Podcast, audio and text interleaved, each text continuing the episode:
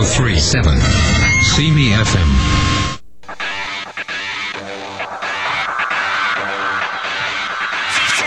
Aujourd'hui à Fantastica, nous vous parlerons des origines de l'Halloween. Nous recevons également Martin de la boutique TPM et nos suggestions des films à voir durant votre soirée d'Halloween. Tout ça et bien d'autres choses après cette pause commerciale.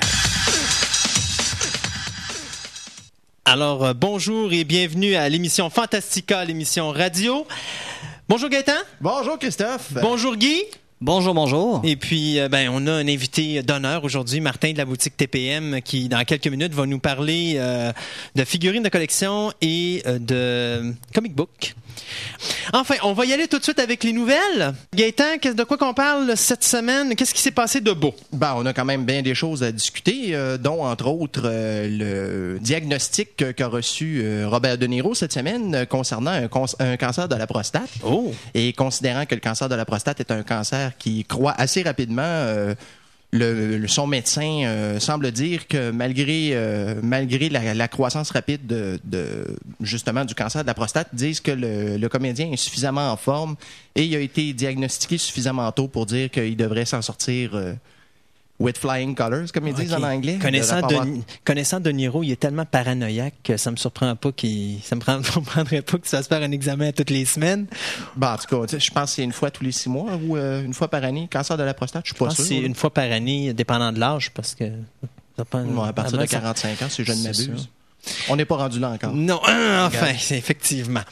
Euh, ben de mon côté, euh, on, oh mon Dieu, on parlerait d'Exorciste en enfer. Exorcist The Beginning est effectivement en enfer présentement. Ça apprendra aussi aux gens de Warner Brothers de faire un film sur le démon. Euh, tout ça pour dire que Paul Schrader, qui réalisait justement Exorcist The Beginning, eh bien, si vous le savez pas, on va vous l'apprendre. Il avait été remercié de ses services, mais chose vraiment inortho- inortho- euh, inorthodoxe, euh, ça a été fait, mais après la fin du tournage. Ah, c'est bon. Oui, et sais-tu pourquoi? Pas assez de violence, pas assez de sang, pas assez de soupe au pois. Il semble que les acteurs vomissaient pas assez dans le film. Alors, on l'a mis dehors, on lui a dit merci, mon cher ami, mais euh, on sait que tu veux faire un drame psychologique avec Exorcist. Ça ne nous intéresse pas, nous, on va avoir du sang. Alors, on est allé chercher le meilleur réalisateur qu'il y avait sur le marché. René Anderson? Non, on est allé chercher René Harlin, qui nous avait donné Driven, qui nous avait donné Deep Blue Sea, qui nous avait donné, et j'en passe, enfin, pff, enfin. Cliffhanger, euh, vous connaissez un peu le metteur en scène?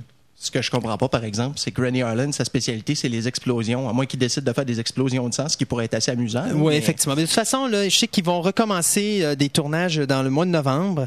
Et puis, euh, c'est quand même bizarre ce tournage-là, parce qu'il faut en parler un petit peu du projet d'Exorcist. Ça a commencé. euh, bon, c'était un projet. Warner Brothers avait engagé le réalisateur John Frankenheimer. Et euh, Frankenheimer est mort quelques mois après euh, s'être fait remis le projet. Euh, par la suite, bon, il y avait Liam Neeson qui était dans le projet. Il est resté euh, jusqu'à temps qu'il apprenne que c'était Paul Schrader qui était le réalisateur. Finalement, il a, dit son, a donné son accord. Il a dit OK, je vais rester. Trois semaines après, il a décidé de s'en aller. Euh, il, il y a eu une panoplie de problèmes avec ce tournage-là. Puis en plus que c'est un film qui doit sortir le 1er septembre de l'année prochaine. Moi, personnellement, je trouve qu'il n'y a rien de de très positif avec la situation actuelle. J'ai bien hâte de voir le résultat final, mais c'est inquiétant. Moi, mais surtout qu'on n'a pas. Moi, en tout cas, j'en ai pas entendu parler beaucoup, mais remarque, euh, j'ai eu une surprise cette semaine, justement, en découvrant qu'il s'était fait un film Man-Thing et qui allait sortir l'été prochain. Mais oui, Puis j'en ai à peu près pas entendu Non, ben à vrai dire, ça c'est des nouvelles qu'on a eues cette semaine parce que c'est quelque chose qui vient d'arriver sur le plancher. Euh, on a décidé de mettre ce qu'on appelle, excusez l'anglicisme, fast forward euh, la production de Man Thing justement. Ouais, c'est ça, le tournage s'est terminé cette semaine, puis j'ai jamais eu de nouvelles de ça, mais remarque, euh, comme c'est un film sur un légume à deux pattes, euh, Ben voilà. Ben, il faut, Oui. faut- faudra, faudra oublier l'aspect intelligent, peut-être, probablement. Enfin, on va peut-être donner quelque chose, genre Swamp Thing de Wes Craven dans les années 80. c'est encore pire parce que Man-Thing, il parle même pas. Ah, bon, horreur. Ça va être. Euh, toujours pour finaliser avec euh, l'exorcisme, bien euh, la seule chose qu'on peut vous dire, euh, parce que là tu m'as tout déboussolé avec ton Désolé, man thing, là, désolé. non non, là, ça m'a traumatisé. On parle de, de légumes hollywoodiens, fait que tout va bien. Euh, C'était tout ça pour dire que finalement, je me rappelle plus ce que je voulais dire sur l'exorcisme. C'est pas grave, en fait, tout ça pour dire que le film sort le 1er septembre et puis. euh, on, attend, on, attend, on attend ça avec impatience. euh, enfin, oui, c'est ça. Prochaine nouvelle? Oui, alors, euh, suite à son papa, Peter Fonda a lui aussi mérité son étoile sur le Hollywood Walk of Fame. L'acteur euh, qui a 63 ans, c'est ça, euh, est très très content d'avoir réussi à obtenir euh, une étoile comme son papa d'ailleurs. Et euh, il espère que de son vivant, il verra sa fille euh, Bridget et son fils Justin euh, recevoir les mêmes honneurs. Bridget, je peux comprendre. Justin? Ben, moi non plus, je, je sais même pas d'où il sort celui-là. C'est- Ben, évidemment, de sa mère. Euh, oui, Ouais, ça aide. là, Siggy. disons qu'on n'argumentera pas de ce côté-là. Je pense que c'est. Non, c'est fait. Là, il reste Jane. Jane a-t-elle eu son étoile? Hmm, Bonne question. Ah, ça lui apprend- journaliste qui n'a pas fait sa job. Non, non, mais parce qu'on le sait pas. Regardez, là, c'est quand même, je peux pas tout faire dans la vie. Mais de toute façon, euh, honnêtement, si elle était restée, puis ça y apprendra à divorcer de Ted Turner, ça était resté avec Ted Turner, Teddy, il aurait probablement acheté une étoile sur le Walk of Fame à Hollywood. Bon. Ou il a racheté une étoile dans le ciel, point à la ligne. C'est à peu près ça. Euh, OK, là, ben, tant qu'à être à la, à la veille de l'Halloween, on va y aller avec encore des, des, des, des, des news euh, un petit peu terrifiantes alors qu'on vient d'apprendre que Jim Carrey va interpréter le rôle de, de, du- de l'homme de 6 millions. Enfin, le, le remake de la série télé qui va s'en aller au cinéma. Euh, cette fabuleuse série télé qui mettait en vedette Lee Major dans les années 70. Eh bien, oui, euh, c'est euh, finalement Monsieur Jim Carrey qui a hérité du rôle principal. La photo que j'avais, moi, sur Internet, quand j'ai vu la nouvelle, c'était un pauvre Jim Carrey avec plein de pitons dans le visage. Je sais pas si c'était parce que le taux d'anxiété avait augmenté pour se dire, écoute, je vaux plus cher que le personnage que je vais jouer. Je vais avoir 20 millions pour un film où mon personnage en vaut En vaut 6. six. enfin. D'ailleurs, avec la progression du- des coûts de technologie, me semble, euh, ça devrait maintenant s'appeler l'homme de 6 milliards et non l'homme de 6 millions, mais enfin. Ah. voir qu'il y a des gens ingénieux à Hollywood. oui, ben il faut croire. hein. Avec la, la- probablement qu'ils vont prendre des pièces rattachées de Johnny Five, de euh, Cœur Circuit, et puis ils vont essayer de leur monter avec ça. Non, je pense que je viens de comprendre. C'est qu'ils vont, ils vont confier Jim Carrey aux gars de Junkyard, de Junkyard Wars et c'est eux autres qui vont remonter Jim Carrey. OK. Probablement avec un bumper dans, dans, dans les fesses ou quelque chose du genre. là. Bon. Enfin. Enfin.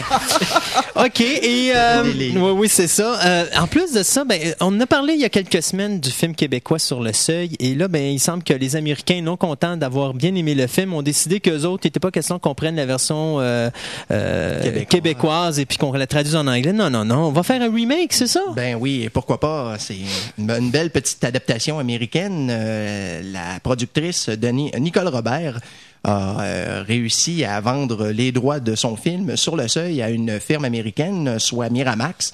euh, qui veulent essayer de faire une adaptation parce qu'après tout, le film a réussi à faire des recettes d'un million trois cent vingt-huit mille euh, depuis sa sortie. Alors, c'est quand même assez considérable pour un film québécois.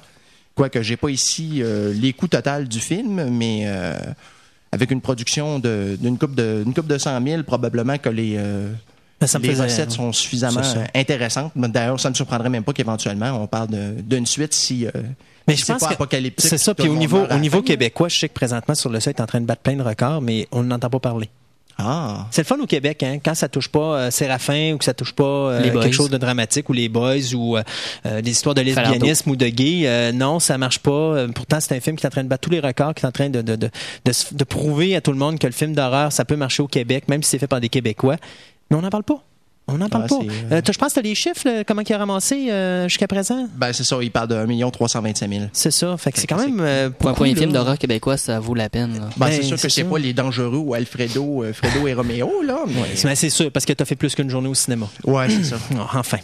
Euh, D'un autre côté, euh, bon ben, euh, on va parler de quelque chose de spécial parce que bon, pour ceux qui ne le savent pas, présentement, Monsieur Wes Craven euh, a de sérieux problèmes. Il aurait décidé de, de, prendre, euh, pour faire une histoire courte d'une histoire longue, il avait la chance de faire Alice in Wonderland mais version adulte. Et euh, finalement, il a préféré s'attaquer à un projet qui s'appelait Cursed. Cursed, c'est un projet sur les loups-garous. Et présentement, ben curse, pour ceux qui qui connaissent pas l'anglais, mais qui veulent savoir comment, ce que ça veut dire en français, ça veut dire Maudit. maudit ou malédiction. Enfin, c'est plus maudit, effectivement. Euh, ben finalement, son tournage est présentement en train de virer maudit. Je vais vous expliquer pourquoi. Euh, D'abord, euh, à quelques semaines avant la fin de son tournage, les gens de Dimension Film, les mêmes personnes pour qui Wes Craven avait réalisé Scream 1, 2 et 3, qui, qui ont mis cette compagnie-là sur la carte. OK? Avant Scream, là, cette compagnie-là faisait des films, mais des films à petit budget. Euh, Il n'y avait pas, avait pas d'argent dans la compagnie, il n'y avait rien. Et là, soudainement arrive Wes Craven avec le projet de Scream, qui est Frisson en français. Et ça crée euh, vraiment, euh, c'est vraiment un chef-d'œuvre. là. Euh, On, se- on se cachera pas que les- la trilogie des Scream, c'est probablement l'une des meilleures trilogies que j'ai vues dans le film d'horreur. Puis c'est probablement, et sans contredit, la meilleure trilogie dans le slasher movie qu'on peut appeler. Là. Euh, le Gaétan, il me regarde un regard perplexe. Non, ça va. Moi, je les ai pas vus encore. T'as pas? Shame on Oui, you. mais non, j'y ai déjà dit la semaine dernière. Il va falloir qu'on fasse son éducation là. Ça n'a pas de bon sens. J'étais trop occupé à écouter Reptilian. Désolé. Moi puis les films de monstres coréens, là. Ouais, ok, on en reparlera à un moment donné de celle-là. Mais ceci dit, euh, pour montrer à quel point que pauvre, euh, pauvre Wes, il est vraiment dans le trouble, c'est que à trois semaines de la fin de son tournage, Dimension Film arrive et ils sont supposés avoir lu le scénario là, avant, avant d'avoir dit là, ok, ok. Là, ils arrivent, ils disent, on vient de lire le scénario et on n'aime pas votre scénario. Ah, c'est bon. À trois semaines. Dites-vous qu'il y a à peu près trois, quatre mois de pré-production avant ça. Il y a à peu près trois à quatre semaines, ben, mettons, euh, on va dire à peu près un, dou- un 10 à 12 semaines de tournage. Donc, ça équivaut à peu près à deux mois et demi, trois mois de tournage. Et à trois semaines avant la fin du tournage, on vient de lire le scénario et là, on se rend compte que c'est pas bon. Alors, on a jeté. Et je vous le dis, là, présentement, le tournage a été arrêté pendant 11 semaines. 90% des séquences qui ont été filmées ont été jetées au vidange. Oh God. OK? Il y a l'actrice principale qui a été shiftée. On lui a dit merci, bye, on veut plus de toi. On amène deux autres nouveaux personnages. On réécrit le texte, le scénario au complet. C'est quoi, le producteur a fait lire le scénario à sa femme, elle a rien compris? Aucune espèce d'idée. Mais là, au moment où on pense que le calvaire est terminé, ça continue et ça m'amène à la nouvelle que je vais vous parler qui est Rick Baker vient de prendre sa retraite. Je pense que ça l'a peut-être écœuré un peu. Et Rick Baker, pour ceux qui le connaissent pas, c'est un gars qui est dans le domaine euh, du film ou des effets spéciaux depuis, je vous dirais, le début des années 70, plus précisément le fabuleux Schlock de John Landis en 1973. Il a débuté sa carrière en faisant Schlock. Schlock étant. Schlock étant une espèce de gars, ben c'est pas un, c'est un homme de Cro-Magnon, mais en mi-gorille, mi-humain, euh, mais complètement stupide. Enfin, c'est vraiment une satire. Tu écoutes ce film-là, il y a absolument rien d'intelligent là-dedans, mais c'est bon. OK. OK? C'est c'est genre, t'écoutes un film et t'oublies ton cerveau à la maison. Bon. Et euh, pour vous dire l'importance de ce gars-là, ce gars-là a travaillé sur King Kong avec euh, Carlo euh, Carlo Rambaldi. Rambaldi. Donc, il avait participé à la construction du fameux King Kong gigantesque de 40 pieds de haut. Parce que c'est pour ceux qui ne le savent pas, là, le King Kong de 1976, Carlo Rambaldi avait fait un King Kong grandeur nature, 40 pieds de haut, mécanique au complet, fonctionnel. Et d'ailleurs, la séquence, et ça, c'est juste pour une séquence. Une seule séquence. La fameuse séquence où est-ce qu'on voit King Kong qui est debout à côté de la... Quand il est amené pour la première fois, euh, je pense Devant la foule. devant la foule, et il est à côté d'une d'une espèce de gigantesque... euh, comment on appelle ça, là, pour les, les, les les choses pour mettre de l'essence, là... euh, Ouais, une pompe. une pompe à essence, c'est ça. Une pompe Un à essence. réservoir? Ouais, un réservoir. Non, c'est vraiment la pompe là, où est-ce que tu prends ton, ton- Et là, euh, il est à côté, mais c'est vraiment, il est vraiment en grandeur nature. Là. Les gens, là, pensez pas là, que c'est c'est euh, c'est un effet visuel ou que c'est des trucages. Il était vraiment 40 pieds de haut. Ouch. Ils l'ont fait. C'est pour ça qu'à l'époque, King Kong en 1976, c'était le film le plus dispendieux à avoir été fait au cinéma. Ils ont fait un monstre grandeur nature mécanisé puis qui était capable de marcher. Il faut le faire. Là, ok? Aïe aïe. C'est vraiment débile. Je Euh, sais pas si Jackson va faire la même affaire avec le non, Jackson, il va y aller complètement en, en numérique, ça c'est certain. Euh, il avait fait aussi, ben, il avait travaillé sur les maquillages sur Star Wars. Il avait travaillé sur les maquillages de The Fury de, euh, de Palma. Il avait travaillé sur, euh, je pense, c'est le- les deux premiers films de It Lives, euh, ben, It's Alive et It Lives Again, en réalité, euh, de Bob, de Larry Cohen, qui avait Moi, été fait. premier. Il avait joué sur les, il avait fait les maquillages sur le film Howling, qui était Hurlement, en 1981. Euh, là, je vous fais juste vous énumérer certains là. Il avait, il avait fait les maquillages pour euh, American Werewolf in London, le loup-garou de Londres. Mon Dieu Seigneur. Euh, Probablement, le loup-garou de Londres. Oui, il avait fait. Vidéodrome. Tant qu'à avoir de la suite des idées, c'est lui qui a fait les, making- les, les make-up pour euh, le vidéoclip de trailer de Michael Jackson. On peut lui pardonner celui-là. c'est ça. Euh, il a fait Wolf aussi en 94. C'est lui qui a transformé Michael Jackson aussi. Oui, c'est lui qui avait fait ça. Euh, Harry et Anderson en 97, il avait fait Batman Forever, il avait fait les make-up là-dessus, il avait fait les make-up de Frighteners, Escape from LA, les deux films de Men in Black, Mighty Joe Young, Planet of the Apes, le remake de Tim Burton, How the Grinch Stole Christmas, le remake de The Ring, Hulk. Enfin, comme vous pouvez voir là, ce gars-là, il y en avait vraiment là, euh, c'est pas des petits films, c'était vraiment reconnu comme étant un des meilleurs avec Stan Winston au niveau des effets spéciaux. Et euh, il était en train de travailler sur Hellboy, Curse et Haunted Mansion. Bon, Haunted Mansion sort au cinéma bientôt. Hellboy, ben, il est en post-production. Donc, il avait fini son travail là-dessus, mais il était sur Curse. Et là, il décide non seulement de prendre sa retraite, et là, on ne sait pas pourquoi. Il n'y a aucune raison qui a été donnée. pas de fatigue, pas de santé, pas de raison familiale. On n'a aucune idée pourquoi il a pris sa retraite. Personne ne le sait, même pas Wes Craven, même pas les dirigeants de D- Dimension Film. Ouais, mais ça a peut-être rapport avec l'écœurement, justement, du fait de, la décision qui a été prise concernant la production. du Oui, film. sauf que il y, a une- il y a- il y a quelque chose qui s'est produit avec, avec euh, Rick Baker qui est plus important que ça, c'est que non seulement Rick Baker a pris sa retraite, il a fermé sa compagnie aussi. Ouch. Il n'a pas donné sa compagnie à ses employés, il a fermé la compagnie. On met clé dans la porte, puis tout le monde dehors. Il a mis tout le monde à la porte. Il a- Ouch. ça, arrête, ça arrête là, là. Du jour au lendemain, il décide que là, la clé est dans la vidange. Euh, on vend le local, c'est terminé, on touche plus à rien, on disparaît de la nature. Pourquoi? Personne ne le sait. Tout ce qu'on sait, c'est que là, ben, Baker a quand même eu la décence de faire un lien avec KNB, euh, une autre compagnie d'effets spéciaux, pour faire en sorte que Wes Craven n'ait pas trop de misère à refaire les effets spéciaux de son film. Mais euh, je peux vous dire que moi, être Wes Craven, là, je chercherais la carabine la plus proche. Et pour finir, c'est une merveilleuse nouvelle. Eh bien là, on va vous faire rire. C'est l'Halloween, donc il faut qu'on se fasse peur également. Euh, les rumeurs. Hein, alors là, on va s'envoyer ça, moi puis Gaëtan, à tour de bras. Euh, vous savez que bien sûr, comme Arnold est devenu euh, le governator, comme dirait si bien mon ami Gaëtan, eh bien, on peut plus avoir de Terminator 4. Ben enfin, Terminator 4, il va en avoir un de toute façon. Bon, ben, ça, c'était prévu. là. Qui va faire le Terminator? Et qui d'autre que... The Rock. Ah, et pour les amateurs Wow, de lutte, le effectivement, ça fait longtemps qu'à cause de cette rumeur-là que oh, la nouvelle superstar musclée hollywoodienne qu'ils appellent là, hein, The Rock, Dwayne Johnson serait pressenti pour jouer le rôle d'Arnold dans la dernière, la quatrième, euh, le quatrième volet de de, de, de, la série Terminator. J'aime Alors, mieux ça euh, que Vin Diesel, pareil. là. ouais, ben, tiens, parlons de Van Diesel, parlons du prochain. Oh, God. Est-ce que je vais survivre? Alors, euh, semblerait que Vin Diesel, après son absence euh, de Rapide et Dangereux 2, euh, serait probablement prêt à prendre le volant une nouvelle fois pour un troisième épisode. Ouais. Seigneur, l'art de faire des voitures en effet CGI. C'est ça, mais la raison, la besoin? raison pourquoi on parle de Vin Diesel, c'est que ça me surprend d'ailleurs qu'il va jouer dans Pitch Black 2 euh, puis qu'il n'a pas donné son place à quelqu'un d'autre, mais enfin.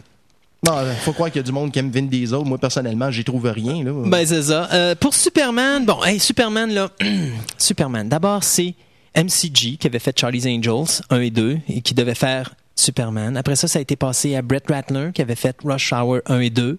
Finalement, c'est revenu à MCG. Là, maintenant, on parle de M. Night Shyamalan qui serait le nouveau réalisateur de Superman. Et ce matin, finalement, j'ai appris que c'était encore MCG.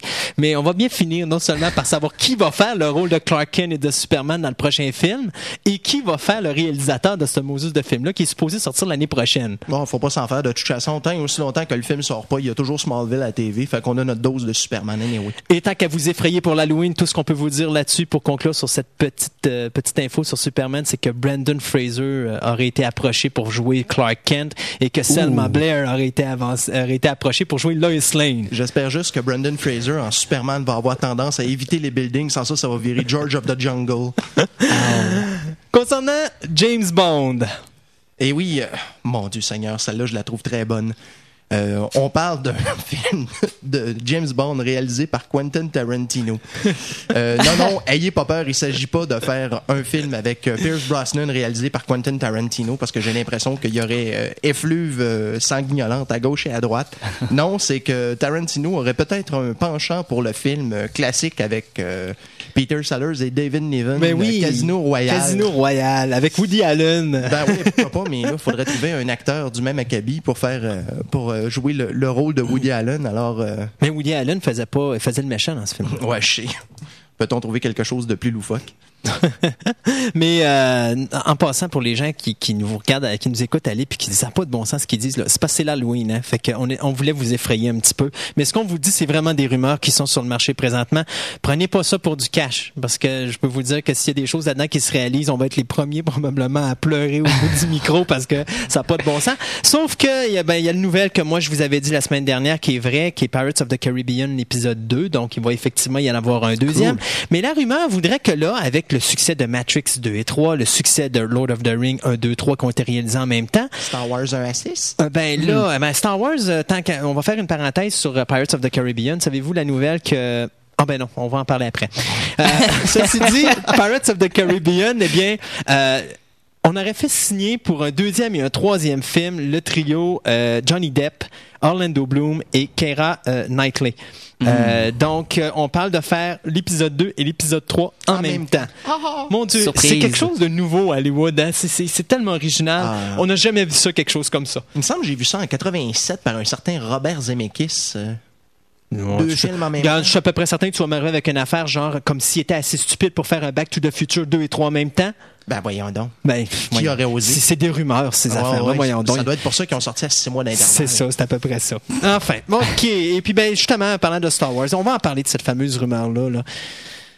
Ah oui, oui, Oui, oui. D'ailleurs, elle m'a tellement fait rire tout à l'heure. C'est que là, maintenant, l'ami, pardon, l'ami Lucas euh, aurait finalement décidé de se rétracter sur ses décisions euh, précédentes et on aurait peut-être droit, eh bien, peut-être, avec des grosses parenthèses, euh, à, une, euh, à des épisodes 7, 8 et 9, euh, chose qui parlait dans les années 80 et qui l'a fortement démenti au début des années euh, 90. Eh bien, maintenant, euh, on entend... euh, à travers les, les couloirs hollywoodiens que peut-être les épisodes 7, 8 et 9 seraient réalisés par un de ses partenaires de longue date, un certain Spielberg? Euh, Je pense que ce serait même Spielberg qui serait en train de pousser Lucas à faire le 7, le 8, le 9. D'ailleurs, Spielberg a toujours dit qu'il voulait faire l'attaque des clowns. ben ouais, mais dans l'entourage de Lucas, me semble, ça devrait être euh, normal, l'attaque des clowns, non? Non, mais en tout cas. Alors, au niveau des anniversaires, euh, le 20 octobre, on a eu trois anniversaires.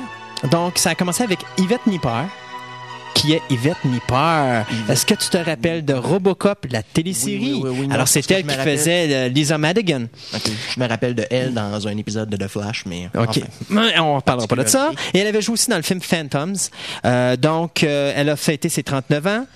Aragorn, Vigo euh, Mortensen, qui a fêté ses 45 ans.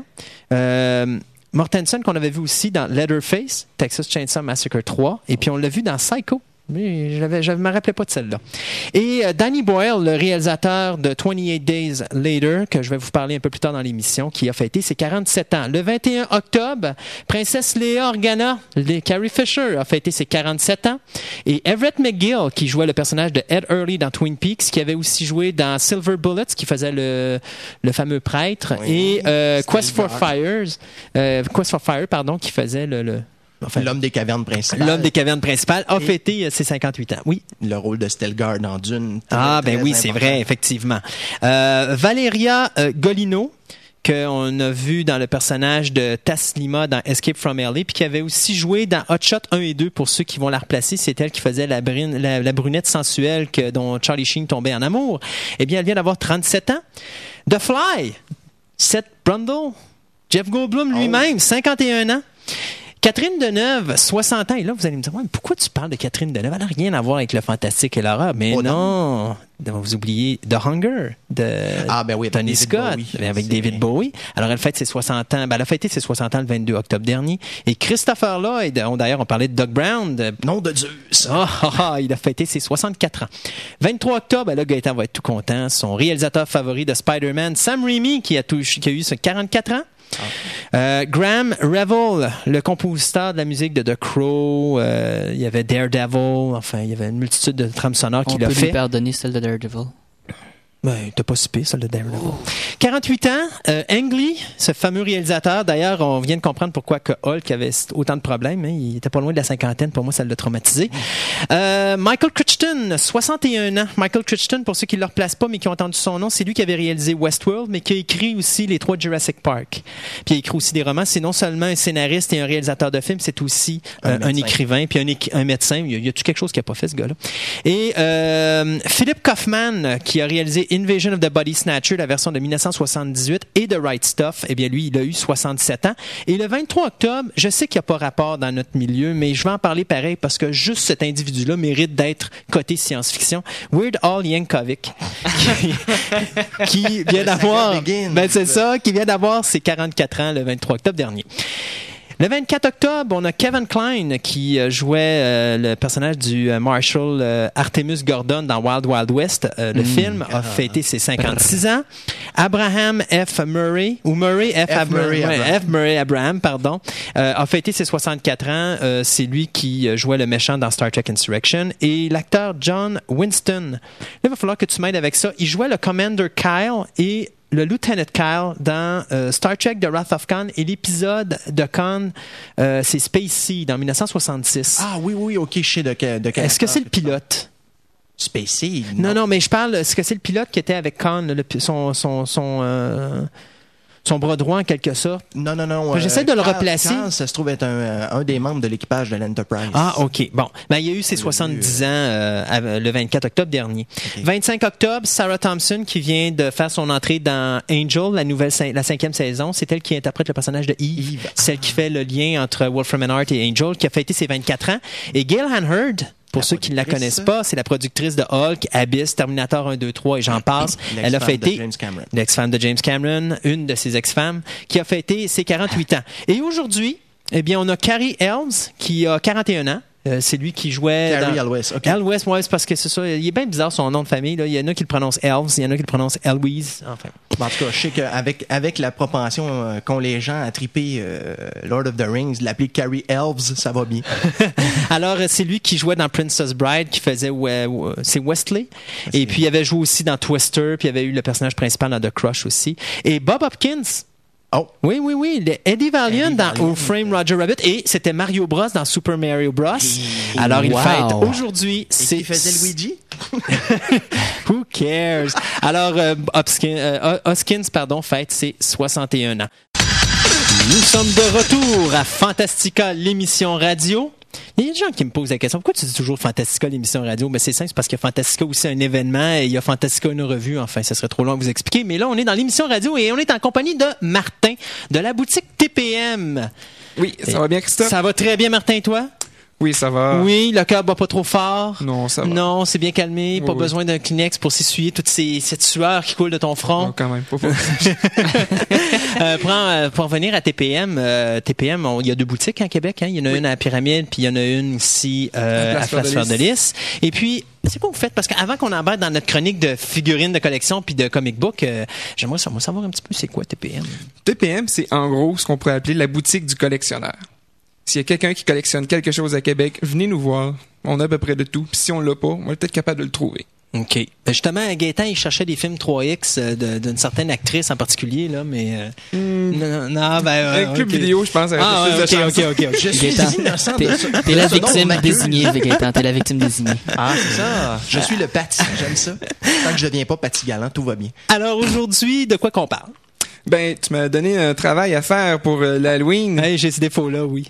Oui, et euh, malheureusement, euh, c'est plutôt mort de ce côté-là, au point de vue autant figurine que bande dessinée. Ça n'a pas de bon sens. Ça n'a pas de bon sens. Il n'y a rien de sorti vraiment encore en magasin pour ça. Malgré qu'on devrait avoir une bonne semaine. On devrait avoir une bonne semaine. Oui. Euh, genre, ben, c'est la fin de semaine précédente d'Halloween, donc tu devrais avoir un petit quelque chose là euh, qui devrait sortir. Ce qui rentre euh, bientôt, c'est Spand série 24. OK. Euh, ensuite, euh, Les Spans série 24, peux-tu m'élaborer un petit peu c'est quoi les figurines? c'est des, puis- c'est des figurines qui vont illustrer les pages couverture de six numéros. OK. Puis il va y avoir, euh, bon, il n'est pas encore sorti, mais il va y avoir aussi une version de luxe d'un autre numéro. Euh, oui, je pense qu'ils sortent le box set de Dark Age. Un box set sur Dark Age, puis il y a une version qui va être disponible uniquement sur Internet, comme McFarlane a tendance à faire aussi souvent. Ouais, ben là, il a commencé cette nouvelle mode-là. À chaque série qui sort, il faut Oui. qu'il sorte de quoi sur, euh, sur Internet. Là. Mais on sera pas inondé euh, sur le marché comme ça a été le cas avec le Matrix d'un seul personnage. Ça va être plutôt être une distribution égale. Donc ceux qui vont avoir une série complète, ça va être plus facile à ramasser à ce moment-là. OK. Ouais, parce que ça, il faut le spécifier. McFarlane a ce mauvais défaut de quand il envoie des commandes, il faut qu'il fasse de l'argent. Alors, ce qu'il fait, c'est qu'il vous envoie dans une boîte, quoi, c'est une boîte de 12 figurines à peu Dans près? oui, c'est des boîtes de 12 figurines. C'est ça. Puis à ce moment-là, avez- des fois, vous avez même pas une série complète. Dans le cas de Matrix, c'était carrément ça. Ah, Euh, C'était très difficile. Les Twins étaient un par deux boîtes. Puis euh, si on pouvait commander, mettons, trois boîtes, on pouvait être malchanceux et tomber sur trois fois la même. la même, ouais. Donc, euh, c'est très difficile de faire une série complète, mais on a réussi à s'organiser pour que nos clients soient satisfaits là-dessus. Pour en venir avec les spans de la série 24, as-tu le listing de c'est quoi les figurines qui vont sortir? À peu près c'est quoi? Je sais qu'il y en a une avec, euh, il y a un décor avec un arbre et puis une, une citrouille, puis c'est vraiment fait pour l'Halloween, cette figurine-là. J'ai Tu les as pas, avec toi? Pas avec moi les images euh, de- des séries. De toute façon, d'une autre, euh, dans le previews, ils en montraient pas plus qu'une au travers. Et euh, des fois, ils aiment ça garder la surprise. Donc, euh, ça rentre cette semaine pour ça. OK. Euh, Les coûts à peu près de la des figurines, ça devrait être quoi à peu près? Ça devrait pas dépasser 15 heures. OK. Et peut-être même Ben, moins que ça. à peu près 15,95. 16. Ouais, peut-être 14,95 et peut-être même moins que ça. OK. C'est possible, mais on va voir dès qu'on les reçoive. C'est beau. Euh, Jason, 18 pouces, devrait rentrer cette semaine. Je Oh. me croise les doigts, ça devrait rentrer cette semaine. Qui qui l'a fait? Parce qu'il y en a deux compagnies qui font des 18 pouces, si je me trompe pas. Je sais qu'il y en a une de NECA. J'ai pas vérifié Ok. laquelle qu'elle faisait. J'ai pas vérifié, mais euh, Est-ce que c'est ça? euh, c'est- tu sais pas sur quel film qui est basé ou sur quel personnage qui est basé? Parce j'ai que, pas vu sur quel film c'était basé. Parce que je sais qu'il y en a une que NECA va sortir qui était justement sur Vendredi 13 7. Euh, L'autre, je m'en rappelle pas. Elle, je l'ai pas comme telle vue. Je sais que c'est une autre compagnie euh, qui, qui le sort, mais je me rappelle pas c'est quoi la compagnie en question. Mais euh, Nick, on la reçoit en magasin. On va regarder ça. On va revenir là-dessus. Oui. De toute façon, d'autres pourraient toujours venir voir euh, en magasin. On va en avoir quelques-unes sur le plancher. C'est ça. Si c'est pas cette semaine, ça va être dans les l'autre semaine d'après. Super. Euh, ensuite, du côté figurine, ben c'est à peu près tout du côté de l'horreur. Hellraiser, euh, série 2, je n'ai pas eu de nouvelles. OK. Euh, J'ai essayé de vérifier, voir si c'est rentré cette semaine. On le sait pas. On ne sait pas du tout. On sait que c'est sorti aux États-Unis. Euh, on sait que le Chatterer à 18 pouces, C'est le 18, c'est, euh, ouais, c'est le 18 pouces. c'est le 18 pouces Oui. qui est supposé être sorti aux États-Unis, mais c'est toujours pas arrivé ici. C'est ça. Donc, euh, si c'est pas dans la, si c'est pas cette semaine, ça devrait être probablement dans deux semaines. Oui, ou encore, euh, comme on parlait tantôt, probablement que les distributeurs vont garder ça pour les fêtes de Noël, puis ils vont le sortir en décembre comme il était cédulé au départ. Euh, on restera à voir là, ce qui Ça se passe. à voir. ça, De toute façon, on s'en voit au mois de décembre. On va Oui, on va le savoir rendu là. Euh, donc, ça fait le tour côté figurine pour l'Halloween. C'est surprenant. hein? Ben, c'est C'est- vrai que ça, McFarlane, il est pas mal responsable de ça. Puis je le blâme. Oui, je le blâme. Parce que il nous sortait les Movie Maniacs à l'Halloween. C'était vraiment la période de l'année que j'attendais avec impatience. Les Movie Maniacs sortaient, on avait toute notre bande de petits monstres, là, des, des figurines comme euh, Jason, Leatherface, Freddy, euh, Pumpkinhead, The Fly, The Thing, ils ont toutes sorti. C'était notre bonbon d'Halloween. Puis là, il est allé nous enlever ça. Il nous a remplacé ça par les Torture Souls, qui était un vrai massacre l'an dernier. Euh, puis là, cette année, il en a pas fait. Mais là, il parlait de faire peut-être une série 3. En tout cas, c'est ce que je parlais la semaine dernière. Il nous, là, c'est sûr certain que les Movie Maniacs vont rester au mois d'avril. Ça, il l'a dit, il changera pas d'idée là-dessus. Sauf que je trouve ça dommage parce qu'il me semble qu'il aurait dû les garder à l'Halloween. C'était vraiment le summum. Là. À moins qu'il ait essayé de sortir les euh, McFarlane Monster pour l'Halloween avec euh, Twisted Land of Oz. Ouais, mais il est Mais- sorti au mois d'août. Au mois d'août, septembre, septembre? Plus septembre. C'est plus septembre, c'est ça? Mais est-ce qu'il voulait capitaliser là-dessus plus que sur les Movie Maniacs? Non. J'en ai vraiment aucune Puis, idée. euh, en tout cas, je sais pas si ça se vend aussi bien que la première série. Ça a été plus... Plus rock'n'roll. Plus moyen, de toute façon, il, il- là, il va avoir, un- il va avoir des questions à se poser, des questionnements à se faire, ce monsieur-là, parce que je pense que ces directions qu'il prend présentement sont pas nécessairement les meilleures. Mm. D'ailleurs, ça me fait rire parce que euh, j'ai regardé dans ces grandeurs de figurines, puis il y a des figurines qui ont commencé à diminuer en grandeur, puis comme justement les Torture Souls, la série 2, si moindrement on achète la série 2 puis qu'on les met à côté de la série 1, ça matche pas parce que la série 2 est plus petite que la série 1. Ils sont plus fra- Mm. plus frêles, plus chétives, puis ils sont plus petites en hauteur aussi un petit peu. Alors quand on les met ensemble, ça marche pas. Je pense que ma série d'Hellraiser de NECA va mieux dans ma série Torture Souls que la série 2 Torture Souls, mais ça c'est une autre affaire. Oui. Point de vue comic book, Point de vue comic book pour l'Halloween. même Pas chose. grand chose. Mais ça, dans les comic books, c'est normal. C'est Ouais. normal. C'est des histoires continues. De temps en temps, ça s'est vu dans les années qui ont fait de quoi pour Noël. Peut-être une ou deux fois pour l'Halloween, mais de Noël de temps en temps. Euh, ce que j'ai pu remarquer, c'est Image Comics qui ont essayé de sortir quelque chose. Euh, Sword of Dracula, qui est noir et blanc. Pas très appétissant. En tout cas, j'ai pas pris, j'ai pas été capable de le lire, tout simplement, même après l'avoir regardé. C'est du image, après tout. C'est du image. Normalement, le nom devrait être à l'origine pour dire euh, belle image, mais dans ce cas-ci, c'était carrément à côté. Mais bon, il est disponible. Ceux qui sont intéressés à venir le voir, on l'a en magasin. Et il y avait euh, Walking Dead que j'ai pas pris la peine de regarder, mais qui peut-être est déjà de meilleure qualité. C'est quoi Walking Dead? J'en ai, j'en sais vraiment. Mais, euh, mais c'est une série continue. Ouais. C'est une série OK, continue. c'est un premier numéro, c'est pas juste un premier nu- numéro qui est sorti. Le numéro 2 va probablement sortir, euh, si c'est pas la semaine prochaine, dans deux semaines. Ou il va sortir pour Noël. Il va sortir. non, pour Noël. euh, ça sera pas ça. Pour Noël, euh, il y a Vampire Christmas. OK, bah, ça, ça prend, ça Wow. prend, ça, oui, oui, ben, ça prend, ça prend de quoi Ça pour prend nous toutes autres. sortes là? de Ben choses oui, comme c'est ça, et- Eux autres aussi ont le droit de se réjouir à Noël. Oui. ben, je pense que c'est d'ailleurs un peu là-dessus que l'histoire va porter. C'est qu'est-ce qu'un vampire fait pour Noël ou comment ils font pour fêter Noël? En tout cas, chose, il va pas à l'église. Non, sûrement Ça, c'est sûr. Mais euh, c'est supposé sortir euh, dans le mois dans le mois de novembre. OK. Donc euh, c'est ça. C'est un one shot. OK. Faudrait garder une copie de Frankenstein Mobster, par exemple, pour euh, Christophe. Ça serait probablement bon. C'est quoi ça, Frankenstein Mobster? Ben, essaie de t'imaginer euh, le monstre de Frankenstein qui décide de- d'utiliser ses, euh, ses talents physiques pour devenir un, un mobster. un mobster, un robber, un voleur, Ben, Un chef de gang. un chef de gang. OK. Youch. OK. Hum, Donc euh, pour l'Halloween, pour le travail, c'est ça. J'ai pas vraiment autre chose que ça. Bon. Euh, Dans le stock reçu Avez-vous du, euh, du euh, comment on appelle ça? C'est quoi? Donc, il y a Image, il y a Marvel, il y a DC. DC, mais Dark c'est là- Horse. c'est Dark, Horse, ouais. Euh, Avez-vous du Dark Horse? Euh, on reçoit des BD, des, des bandes dessinées de Dark Horse. Euh, Parce que les autres, habituellement, c'est eux qui sont reconnus pour faire des petites affaires un peu plus spéciales au niveau du. euh, Mais j'ai pas rien vu de, de, Non, de spécial de, de ce côté-là. Bon, ils sont, sont reconnus surtout pour les bandes dessinées de Star Wars ou quelques mangas japonais, euh, adaptations de films. Euh, habituellement, c'est eux autres qui ont les- le, le mandat de faire ça. OK. Euh, ils ont fait du euh, Alien Predator puis des choses comme ça aussi en tant que bande dessinée. Ok. Donc, euh, oui, c'est vrai qu'il aurait pu être plus à propos, mais Puis y Pas des choses qu'il faut surveiller dans les prochains mois que, que tu sais qui s'en vient, des choses qui peuvent être intéressantes? Bon, tantôt on parlait comme des figurines, on parlait des, des, des, des, euh, des Hellraiser, mais y a-tu d'autres choses, des choses que tu sais déjà qui ont passé sans voir nécessairement, parce qu'on sait que le, le, le, le preview sort juste, c'est quoi, cette semaine? semaine mercredi cette semaine, le preview. mercredi. donc euh, peut-être des choses que tu sais déjà à l'avance, qui s'en viennent euh, sur le marché, qu'on qu'on peut peut-être parler? Ben, euh, il y aurait des figurines de Buffy, série 5, Angel série 2 C'est et Buffy série 6, Qui ont mis sur le marché. Qui, euh, suite à la demande des fans, seraient, euh, qui auraient été supposés être annulés, mais qui vont finir par qui vont sortir. venir, effectivement. Donc, C'est euh, drôle cette histoire-là, hein, de la façon que ça s'est fait, c'est que la compagnie, c'est Moore. Je sais qu'il y a quelque chose More de Action c'est ça. Figure. More Action Figure, c'est exactement ça.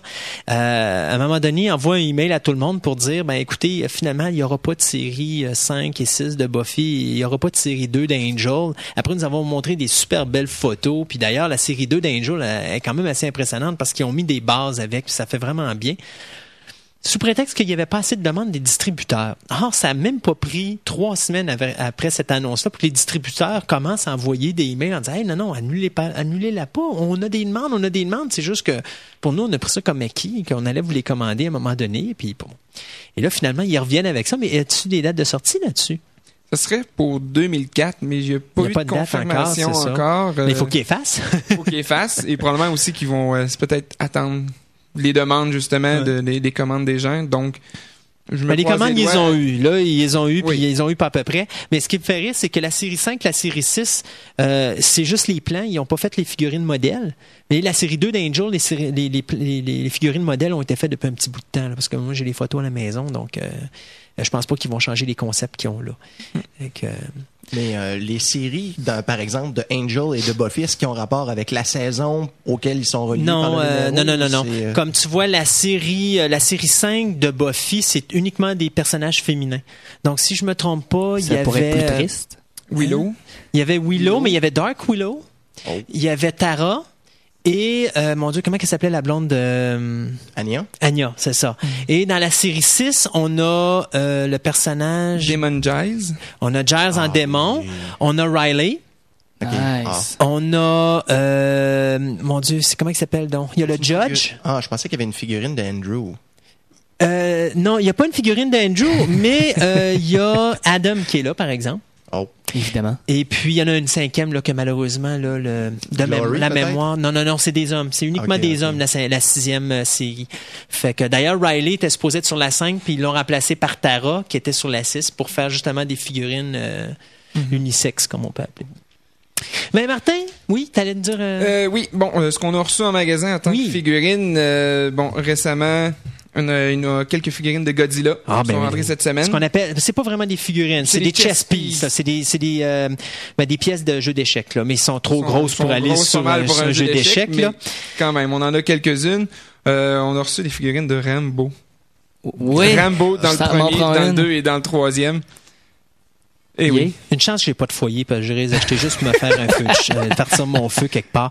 Mais euh, Rambo, le, le, seul bon film vraiment, c'est le premier qui peut être.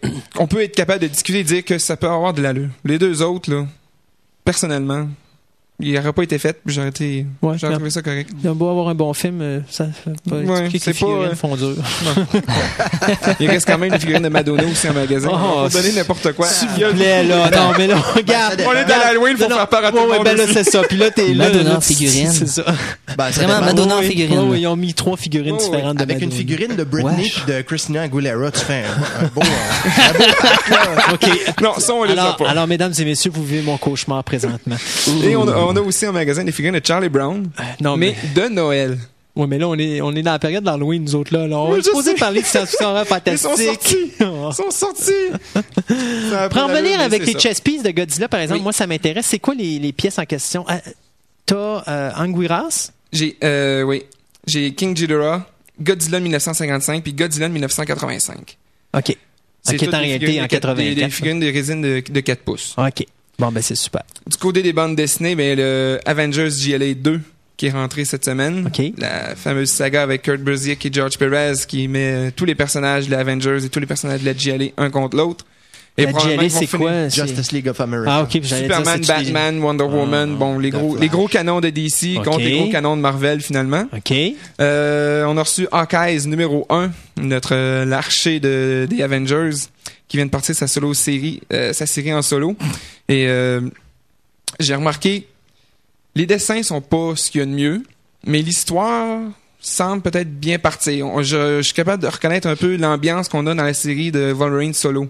On dirait que Clint Barton part, fait des affaires, essaie de régler des problèmes à gauche puis à droite, mais avec ses propres talents et non pas évidemment ceux de Wolverine. Ouais, mais des, des personnages de soutien comme ça envoient leur propre série. J'ai toujours une, euh, beaucoup de difficultés avec ces, ce concept-là parce que Marvel a eu beaucoup de problèmes avec ça dans les années 90, par exemple, avec Nomad, la série, puis euh, combien d'autres de gens-là qui sont plantés. Fait que je- moi, j'ai- j'aime mieux quand ils font des mini-séries plutôt que de partir sur des séries régulières. Comme ils ont fait avec la vague de tsunami.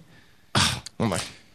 Plein Ben de nouvelles séries qui commencent et moi personnellement je crois que plusieurs vont s'arrêter au numéro 15 18 donc ces choses comme ça ça ça durera pas longtemps parce que il y, a- il y a des personnages je me demande qu'est-ce qu'ils vont faire avec ça à long terme Ouais, ben, de toute façon, il y a plusieurs là-dedans qui, ont, qui avaient déjà vu le jour puis qui se sont toujours plantés. Euh, je pense à Namor, je pense qu'on est rendu à sa troisième série. si c'est pas quatrième Ouais, si c'est pas quatrième Fait que, euh, Donc, Ils apprennent- Ce que vous me dites, qu'ils apprennent pas.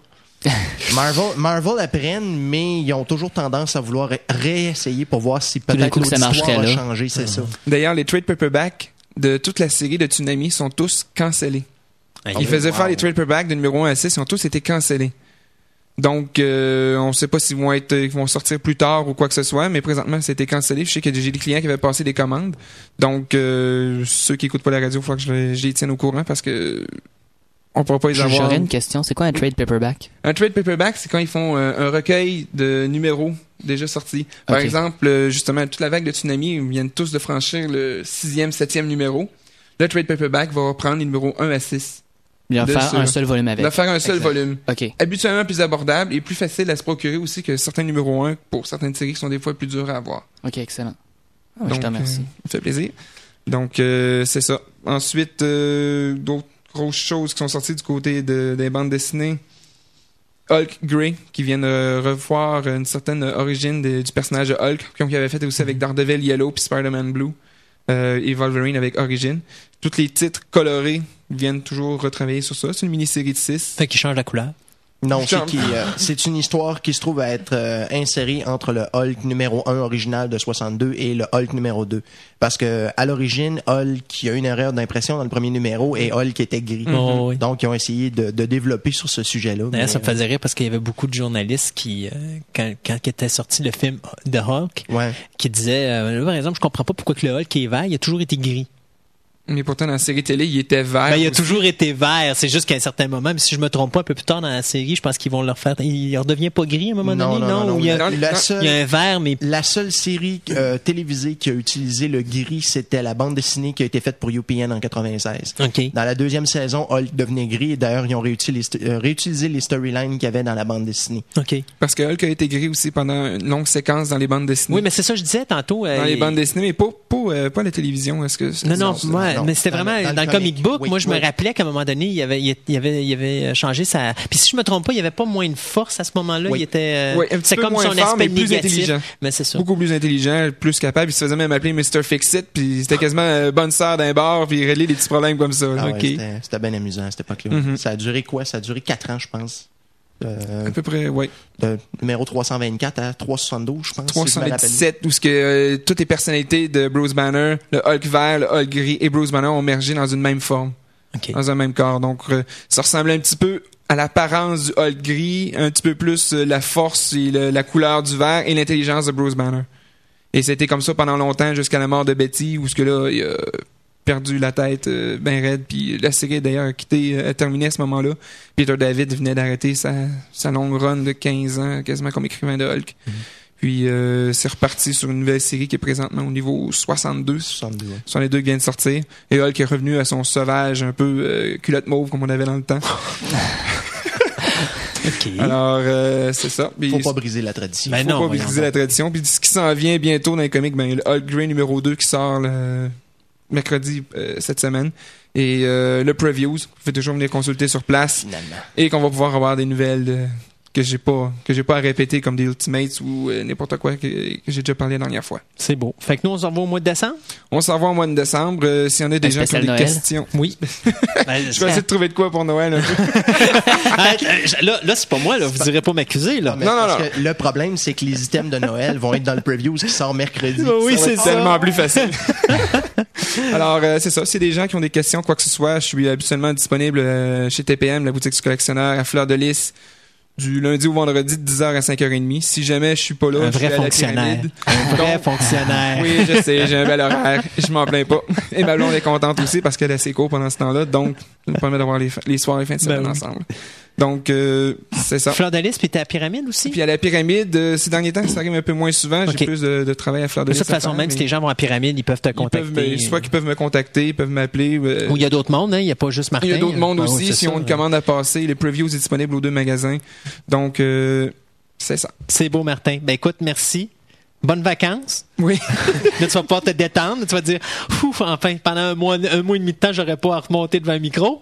bon, ça prend 30 secondes. pour les- On s'en vient à l'aise. Allez, c'est beau. Alors, nous, on s'arrête pour une autre petite pause commerciale, encore avec du Goldorak, et puis on vous revient tout de suite dans deux minutes. Vous écoutez Fantastica. avec Christophe Lassens.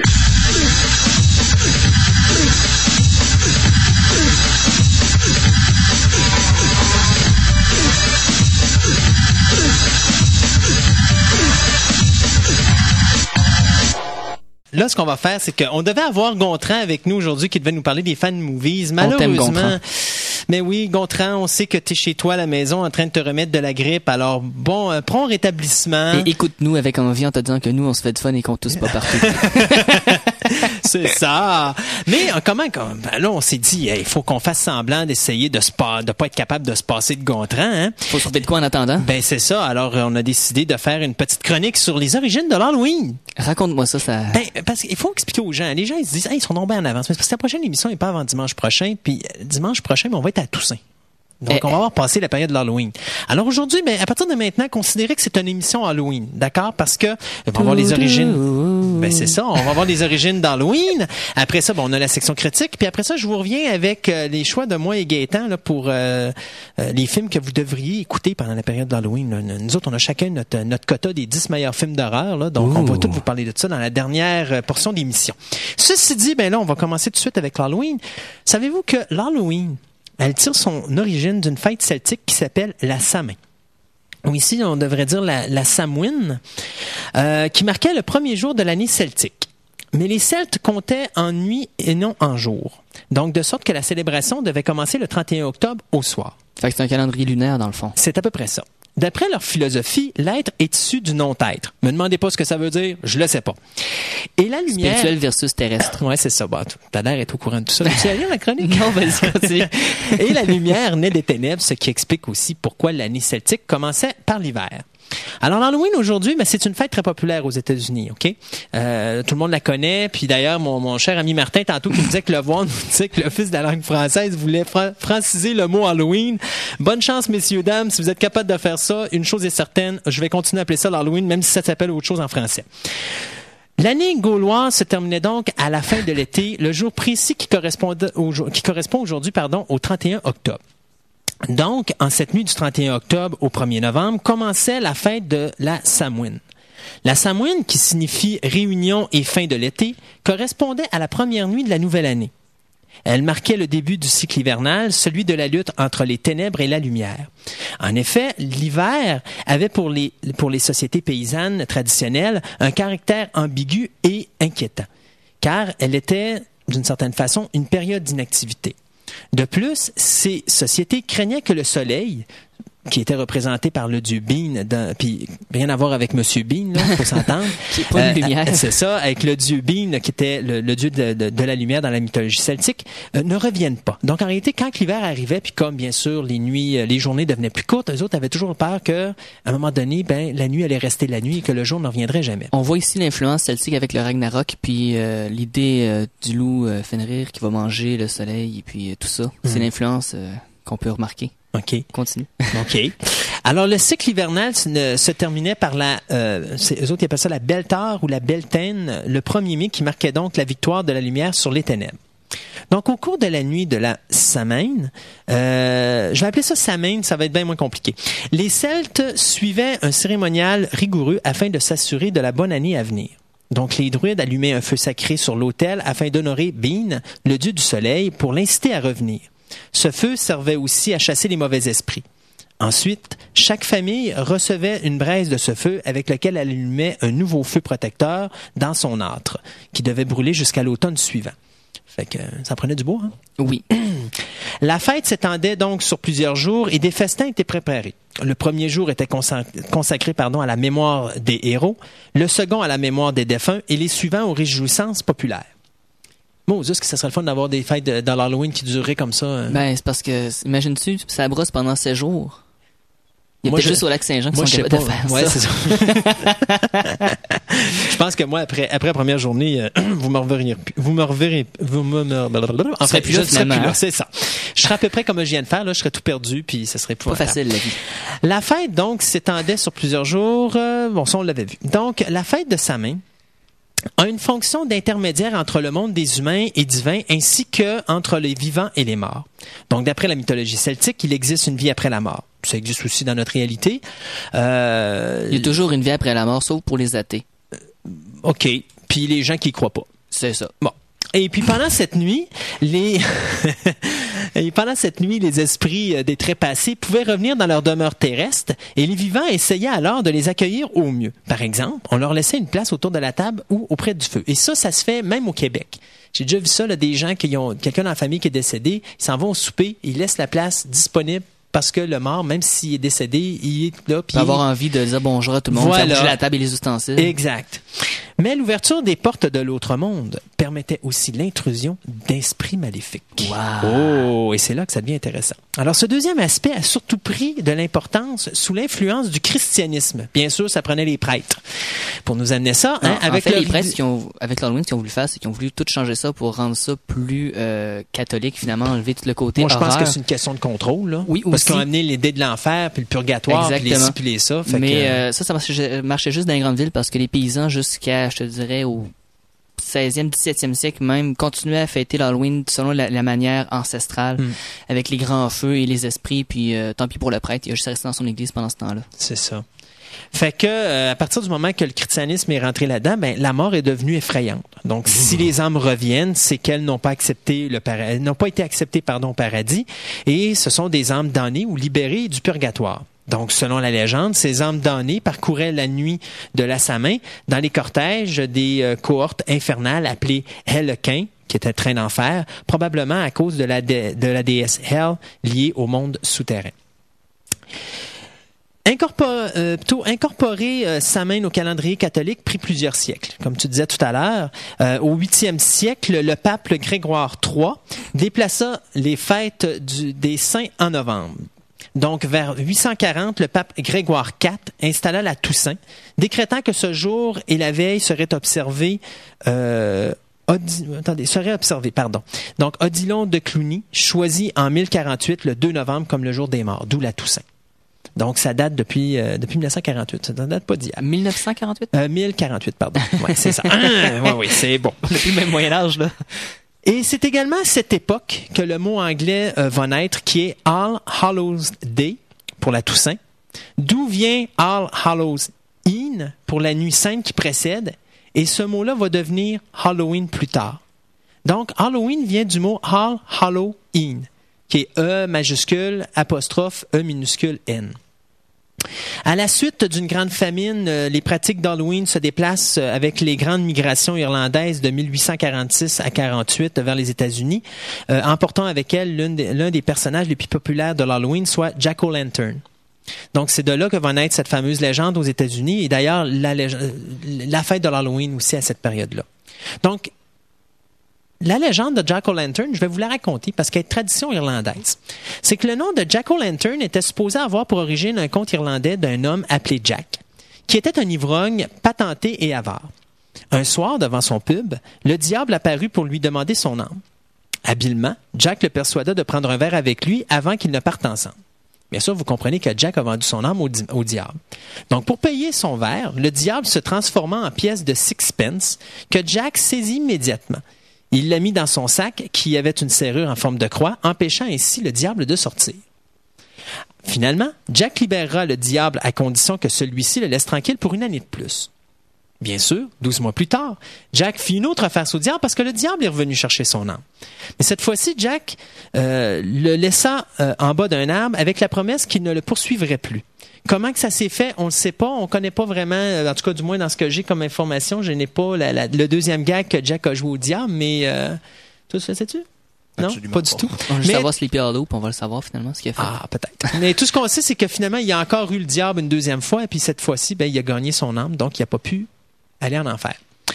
À la fin, ben, Jack mourut. Le problème, c'est qu'il était chassé du paradis parce que par transgression, étant donné qu'il qu'il avait vendu son âme au diable. Mais en enfer, on voulait pas l'avoir par cause de ses blagues.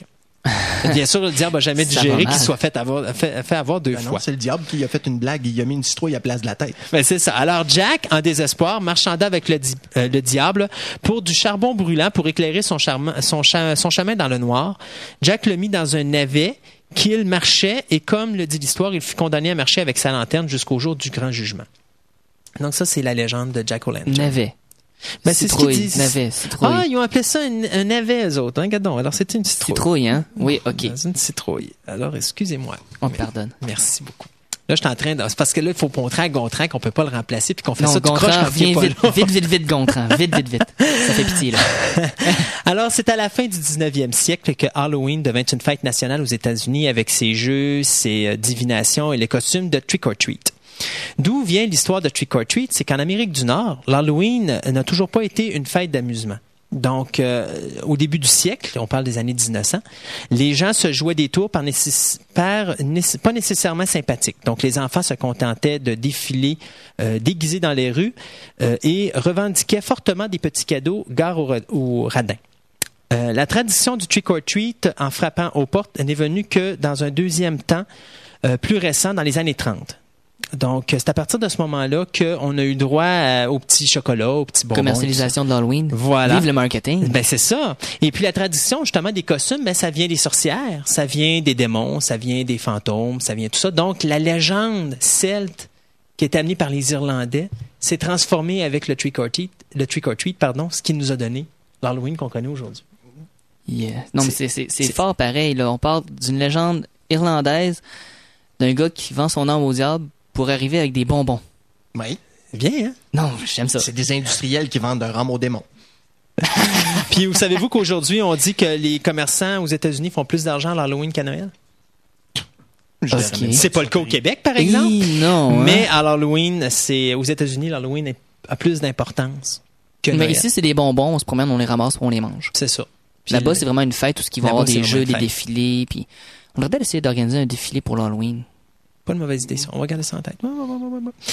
Euh, puis, euh, la citrouille, ben, ça, ça, vient de la légende de, de Jack O'Lantern, mais tout ça pour dire que c'était les origines de l'Halloween et puis que c'est une fête qu'on aime Alors, bien vive gros. les Celtes et les Irlandais. Moi, moi c'est ma fête favorite, en tout cas, dans l'année. Ça serait moi, je vivrais 365 jours à l'Halloween. Ben, c'est le fun parce que au moins tu peux te déguiser, mais comme dans mon cas, moi qui tripe médiéval, ben, c'est une journée dans l'année, en dehors des fêtes de la Nouvelle-France, que je peux me promener avec un épée. Mouah. Ah, ben, Mouah. moi, je me déguise pas, c'est juste ça me donne l'occasion d'écouter plus de films d'horreur que d'habitude.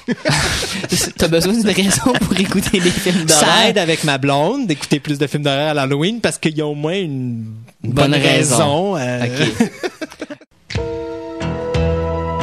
Vous êtes toujours à l'écoute de Fantastica, l'émission radio. La section critique? Alors, euh, ben là, Gaëtan, on va se laisser aller. Hein? Alors, on va vous parler d'abord au cinéma. On a eu la chance ou la malchance, dépendant le genre de film que vous aimez, d'avoir Scary Movie 3. Alors, après avoir vu les deux premiers, jamais on croirait qu'il aurait fait un troisième. Mais effectivement, ils en ont fait un troisième. Euh, écoutez, tout ce que je peux vous dire, c'est qu'avant même qu'il ait fait le troisième puis qu'il sorte au cinéma, on savait déjà qu'il y en aurait un quatrième. Ça va- ça- déjà, ça commençait bien. Euh, tout ce qu'on peut vous dire aussi, c'est que le film a ramassé 18,5 millions de dollars juste vendredi. C'est assez considérable. C'est le nom Et qui attire les juste- gens. hein? Alors, s'il n'y avait pas eu de, de, de, de, de, de quatrième partie déjà de confirmer, je pourrais déjà vous la confirmer aujourd'hui qu'il y en aurait une quatrième parce que j'ai même pas. Ils attendent à peu près euh, 30 à, qua- à- entre 30 et, entre 35 et 50 millions juste pour la fin de semaine. Mais on parle d'un budget de combien pour le, le Je film? sais pas le budget comme tel. Ça Euh, doit pas être considérable, peut-être un c'est 15 pas, non, c'est ça. Ben, regardez, euh, le, le- je pourrais pas vous le dire. De toute façon, c'est pas, c'est pas des gros budgets dans, dans- dans un film comme ça. Il bon, là-dedans, il faut pas se leurrer. On va faire la satire de Lord of the Ring, on fait la satire de Sign, on fait la The satire Ring. de The Ring. Euh, on ramène Matrix. Matrix. euh, oui, d'ailleurs, j'aime bien la, la, la petite, la petite, jo- la petite joke de The Matrix. Euh, on va commencer par le début. Euh, euh, pour Scary Movie, ben, ça a été très simple. D'abord, ça met en vedette euh, dans le dans le segment de départ, donc euh, comme dans tous les films de Scary Movie, il y a toujours une petite introduction et on fait la satire de The Ring en partant. Euh, où est-ce qu'on a Pamela Anderson et puis Jenny euh, McCarthy qui sont habillés en petite étudiante. Et il paraît qu'il y a un gars qui est vraiment hilarant au début parce que Pamela Anderson, plus le, le- le segment d'introduction du film avance, plus sa chemise rétrécit. Quoi faire euh, Mais les euh, choses plus tristes que ça dans la vie que de voir ces deux femmes-là euh, discuter avec des vêtements qui rapetissent. Ouais, ben c'est ça. Mais il n'y a pas l'autre. C'est juste Pamela Anderson Ah. parce que l'autre est quand même est pas très- aussi voluptueuse que Pamela. Mais euh, bon, au départ, le projet, c'est simple. On a mis à la porte les frères. euh, je me rappelle plus c'est quoi les Les frères. frères Wayans. Les frères Wayans. Bon, bon c'est on, les, on les a remerciés de leur service. Euh, de toute façon, les, les deux premiers Scary Movie avaient des bonnes idées de base. Je pense que le problème de ces deux premiers films-là, c'est que quand on écoutait les bandes annonces, on avait toutes vu les blagues intéressantes. Euh, il restait plus rien dans le film. Après ça, c'était des blagues de postérieur, puis c'était à peu près tout euh, pour le restant. Ben oui, mais c'est drôle. Des fois, des, des jokes de Oui, c'est quand, quand c'est bien fait, c'est blanc, c'est intéressant. Quand c'est mal fait, comme c'était le cas avec Scary Movie 1 et 2, où ce n'était vraiment... Ou en quantité euh, tellement industrielle comme on a fait, ah tiens, une autre joke de postérieur. Ouais, ben en tout cas, c'est parce que on va être plus vulgaire. là. Les jokes de cul de ces gars-là, c'était vraiment bas niveau. Là. Euh, Raison principale pour laquelle j'ai pas vu les deux premiers. ben c'est ça. Mais il y a des bons gags dans les premiers. dans Oui, deux faut- leur donner qu'il y a quand même une de Il y a certains peux, bons euh, gags. Moi, j'ai toujours me rappelé le, le, le Ghostface qui court après la fille, qui monte dans les escaliers, puis elle pitch toutes sortes de choses. À un moment donné, c'est le piano, puis c'est le- c'est la grand-mère en chaise roulante et tout. Bon, il y a des bons gags dans ça, mais dans l'ensemble, quand on regarde le film, le temps il est long. Le film passe pas vite. Dans le cas de Scary Movie 3, par exemple, là où on a peut-être une chance de s'en sortir, c'est que le réalisateur, c'est David Zucker. Ou Zucker. Pour ceux qui connaissent pas David Zucker, ben, c'est lui qui nous a donné euh, le, le chef-d'œuvre Airplane, euh, les fameux films Naked Gun 1, 2 et 3. Top Euh, Secret. Top Secret. Il a aussi donné la télésérie Police Squad sur lequel était basé le film Naked, Naked Gun. Gun. Donc, c'est pas un deux de pique, ce bonhomme-là. Il sait où est-ce qu'il s'en va. Et je pense qu'avec Scary Movie, à date, les critiques que j'ai vues sur Internet disent toutes la même chose. Euh, Il y en a, bien sûr, qui aiment pas parce qu'ils aiment pas le style de film que c'est. Ils aiment pas le genre de film que c'est. Tant Il y que en a- c'est- Il y en a que si c'est pas un film ukrainien traduit en japonais par un coréen sourd, euh, ils iront pas voir ça. Fait que ça a bien l'air que t'aimeras pas le film. Ah, ben là, je sais pas. Regarde, Yungari a été fait en anglais. Fait que Ah, ok, d'abord. Parfait. Mais c'est à peu près ça. Donc, euh, les, les- les blagues sont peut-être aussi ridicules. Bon, si vous avez aimé Hot Shot, si vous avez aimé, euh, euh, ben, je sais pas, Hot Shot, c'est euh, des, des pilotes Des en l'air. oui. Euh, si vous avez aimé Airplane, qui est en français, y a-t-il un pilote dans l'avion? Si vous avez aimé, euh, si vous avez aimé L'agent fait la face ou Naked Gun, vous allez aimer euh, Scary Movie 3 parce que c'est le même genre. Euh, L'humour est mordant. Là-dessus, on en retrouve Charlie Sheen avec son épouse. On retourne. Puis Charlie Sheen joue le rôle, bien sûr, qui était interprété par Mel Gibson dans euh, Signs. Euh, bien sûr, on a une petite satire avec euh, Michael Jackson qui a valu une poursuite à la compagnie, que finalement Michael Jackson a abandonné, mais qui était vraiment mordante, puis est vraiment, est vraiment, euh, est vraiment méchante la blague. Mais enfin, Moi, mais c'est parce qu'il y a comme des spéculations à savoir si Michael Jackson a bel et bien, oui ou non, un faux nez ou un vrai. C'est ça, mais aussi le contexte de la blague. Et il y a aussi Leslie Nielsen, que bien sûr Zucker ne fait jamais de film sans, sans son personnage de Leslie Nielsen, donc il va être de retour dans le rôle du président Harris. Et Anne Faris, qui est la seule actrice qui est revenue des deux premiers films, qui joue le rôle de Cindy. Donc, dans les deux premiers films, c'était la petite noire avec les cheveux longs qui arrêtait pas de se faire... Dans le deuxième, c'est vrai, tu l'as pas vu, mais dans le deuxième, c'est elle qui boxe avec le chat.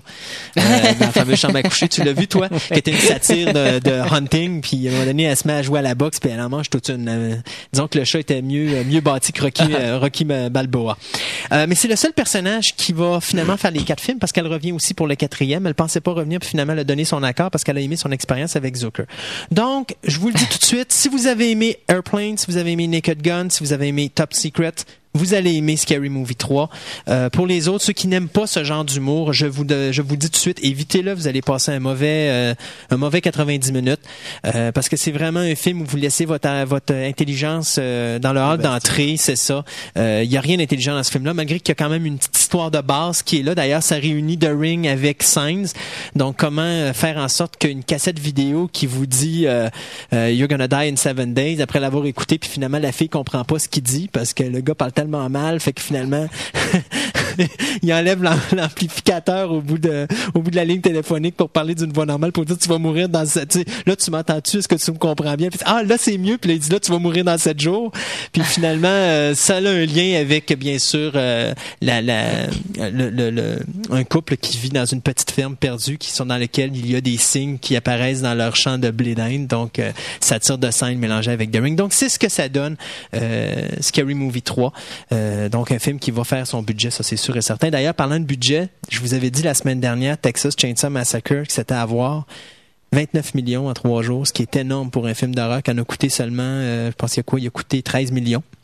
OK. Fait que, OK, il a déjà fait son argent. rentable. Il est très rentable. Euh, D'ailleurs, il y aurait fort probablement déjà signature pour faire Texas Chainsaw Massacre 2. Alors, on va faire un remake du deuxième. Enfin, ça devient compliqué Ils vont rendu là. sortir Dennis Hopper des boulamites. Et j'ai eu une nouvelle que, vu que, avec le succès de Texas Chainsaw Massacre, MGM est allé voir Michael Bay pour lui dire The Amityville Horror, c'est toi qui vas le faire. Alors, Michael Bay a hérité de The Amityville Horror de remake.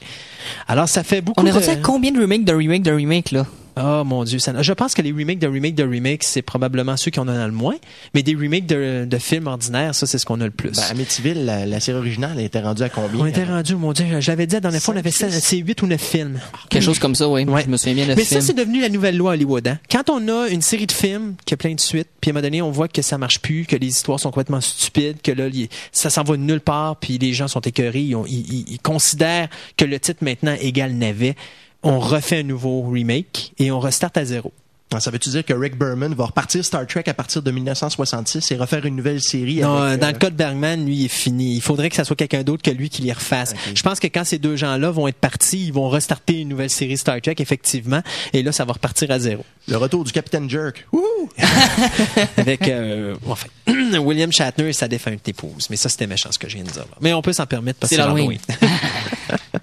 OK, maintenant, on s'en va du côté des DVD. Et là, ben, des DVD cette semaine, je peux vous dire de quoi? J'ai été à Archambault cette semaine. Là. Je sais pas si les gars ont réussi à passer à travers leur pile. J'en doute très fort. Mais du Indiana Jones, il y en avait plus que pas à peu près en arrière du comptoir. Ah, ben, ça a été même dans tous les magasins. euh. Si on calcule qu'il y avait Charlie's Angels 2, qui pourra, donc vous inquiétez pas, on vous en parlera pas cette semaine. Euh, il y avait 28 Days Later, il y avait Battlestar Galactica, il y avait Taken, il y avait Letterface, il y avait le 30e anniversaire de Texas Chainsaw Massacre, l'original, il y avait la première saison de Fire- Forever Night, il y avait Dragon Slayer, il y avait Dark Angels saison 2.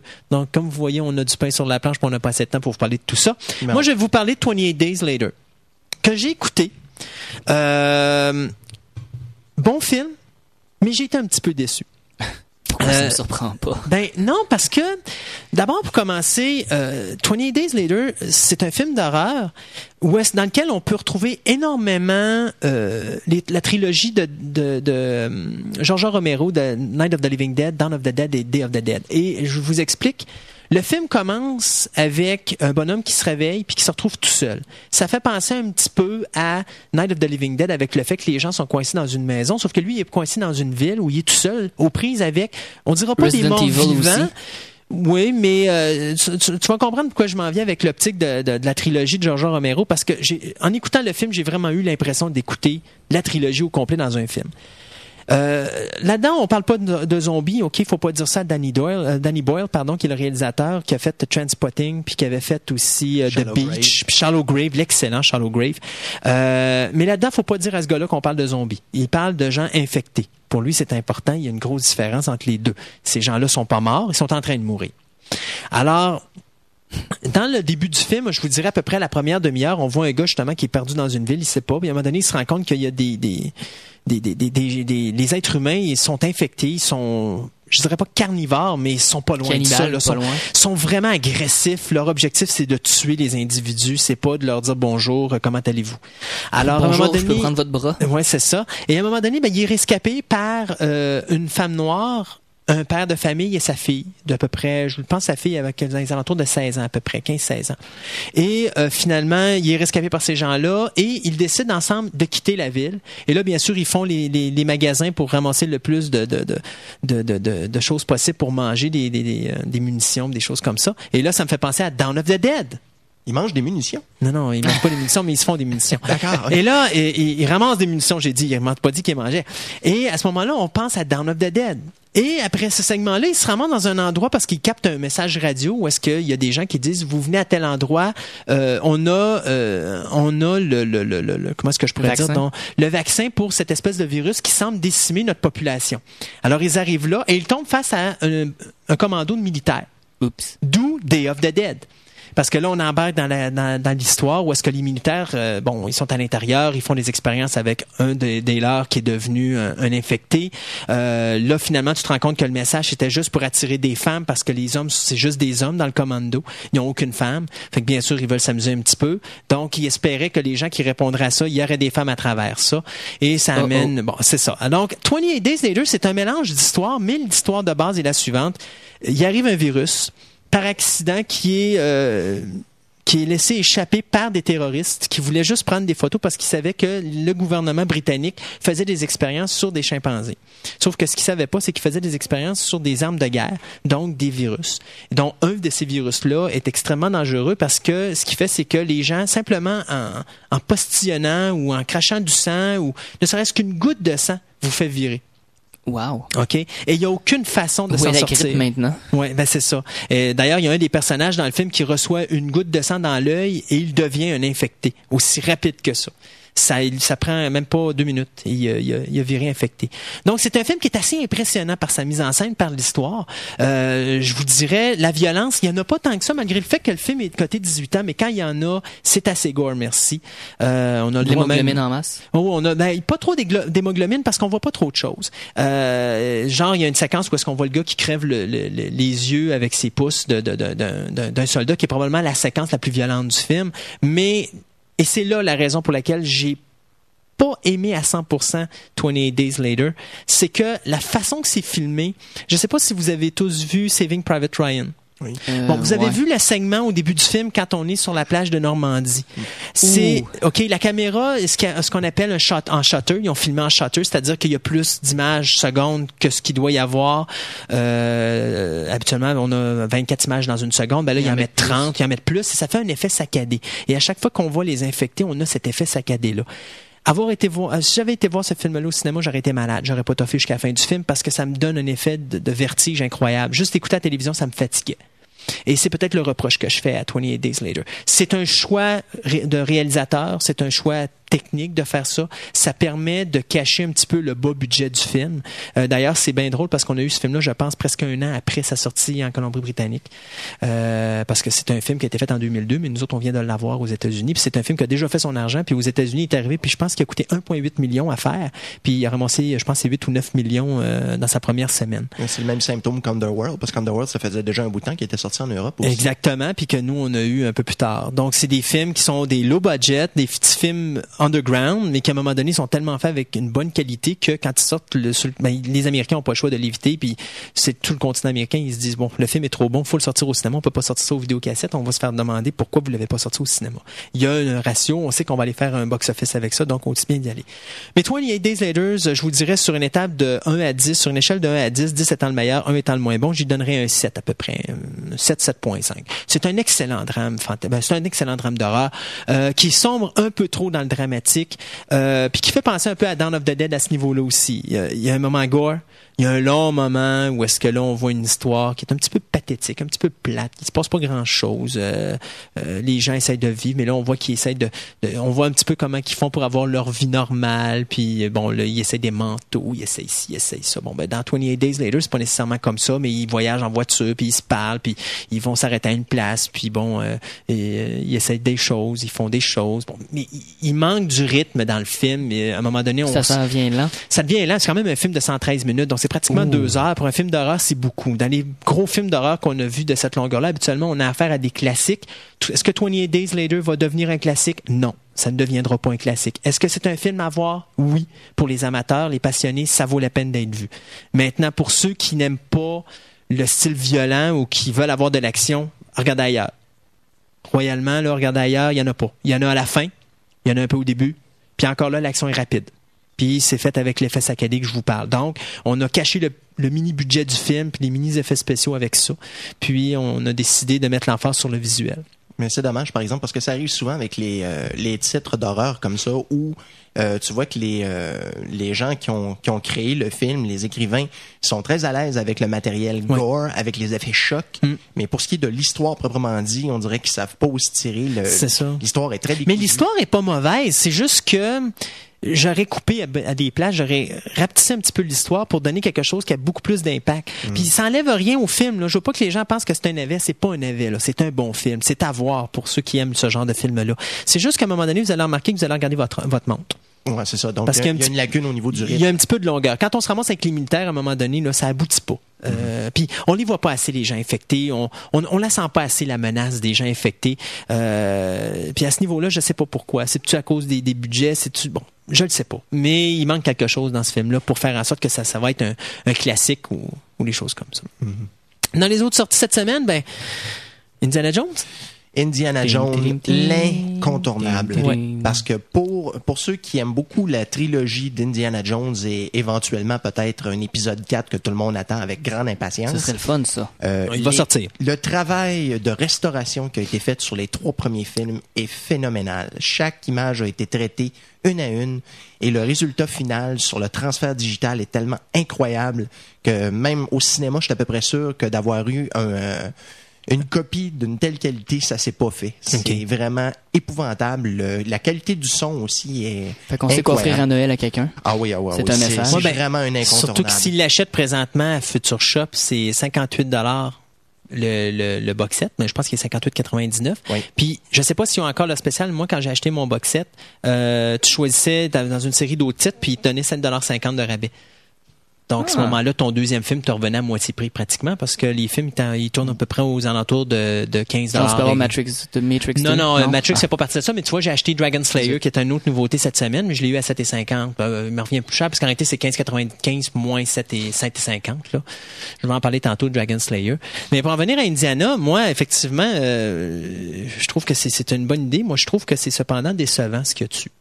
Parce qu'il y a rien dire, au niveau des special Il y a features? rien dessus. Ben, pas sur les films. Le quatrième, le quatrième disque contient quand même plusieurs documentaires intéressants, mais c'est un fait que moi, je considère que chaque film aurait dû être un film en deux disques et développé sur chacun des films. Effectivement. Ce qui n'a pas été fait. Non. euh, Moi, j'aurais préféré. C'est sûr, ça aurait coûté plus cher, mais j'aurais préféré avoir. Regarde, ils vont faire la même chose avec les Aliens, là. Je pense que c'est dans, dans quelques semaines que ça sort, le, le- ce qu'ils appelle le quadri, Le quadrilogy, euh, ouais. quadrilogy. Il y a neuf DVD. Ouais. Tous les films sortent en deux DVD 7 plus un DVD de making of. Ouais. Ça, ça a du bon sens. Ça, mais c'est sûr, ça coûte cher. Mais sauf que je me dis, tant qu'à payer 58 pièces que je paye pour quelque chose. Parce que moi, j'ai vu les Back to the Future qui a à peu près le même stock en durée. Ouais. OK, dans les making-of, sauf qu'ils sont sur les disques des films. Ça m'a coûté 39 pièces.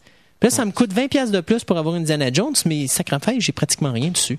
Pour avoir les trailers, imagine, il faut que j'aille sur le disque 4 pour aller me prendre les trailers. Ouais. Alors qu'il aurait dû être sur les, les- les DVD de- de- de- de- des films. Là, je veux dire, Ouais, quelque mais ça, dépend, ça dépend aussi comment ça a été arrangé au niveau de l'encodage des films. Parce que s'ils ont gardé, comment je pourrais dire, un espace disque plus grand pour donner une meilleure qualité d'image, j'aime mieux ça tant qu'à ça. C'est Probablement ça qu'ils ont fait. Ouais, c'est fort probable. ça qu'ils ont fait. C'est fort probable, mais j'ai- j'aime mieux à ce moment-là avoir un deuxième disque à même le film, Ouais, ben comme ça, ils oui. font par exemple au niveau des Star Trek actuellement. À Mm. chaque publication d'un nouveau titre, c'est toujours une édition deux disques. Le documentaire laisse à désirer, mais ça c'est une autre Ben histoire. c'est ça. On on peut s'entendre pour que les dire que les Star Trek, c'est une passe d'argent depuis Star Trek 2, là, parce que depuis Star Trek 2, moi, le 3, le 4, le 5 et le 6, honnêtement, il y a absolument rien. ben là, euh, le 6, on l'attend pour le mois de non, mais janvier. t'as vu avec mais, moi euh, c'est quoi les, les, les, les choses qui s'en viennent dessus, puis il y a Ouais, ouais, rien d'intéressant. Il manque des séquences dans ces films-là. Ils mettent même pas les deleted scenes. là. Ça vaut même pas la peine. Ouais, ben d'ailleurs c'est c'est la crainte principale que j'ai concernant euh, l'au-delà du sixième s'ils Ouais. finissent par euh, commencer à entamer Generation, les films de. Generation, First Contact et ainsi de suite.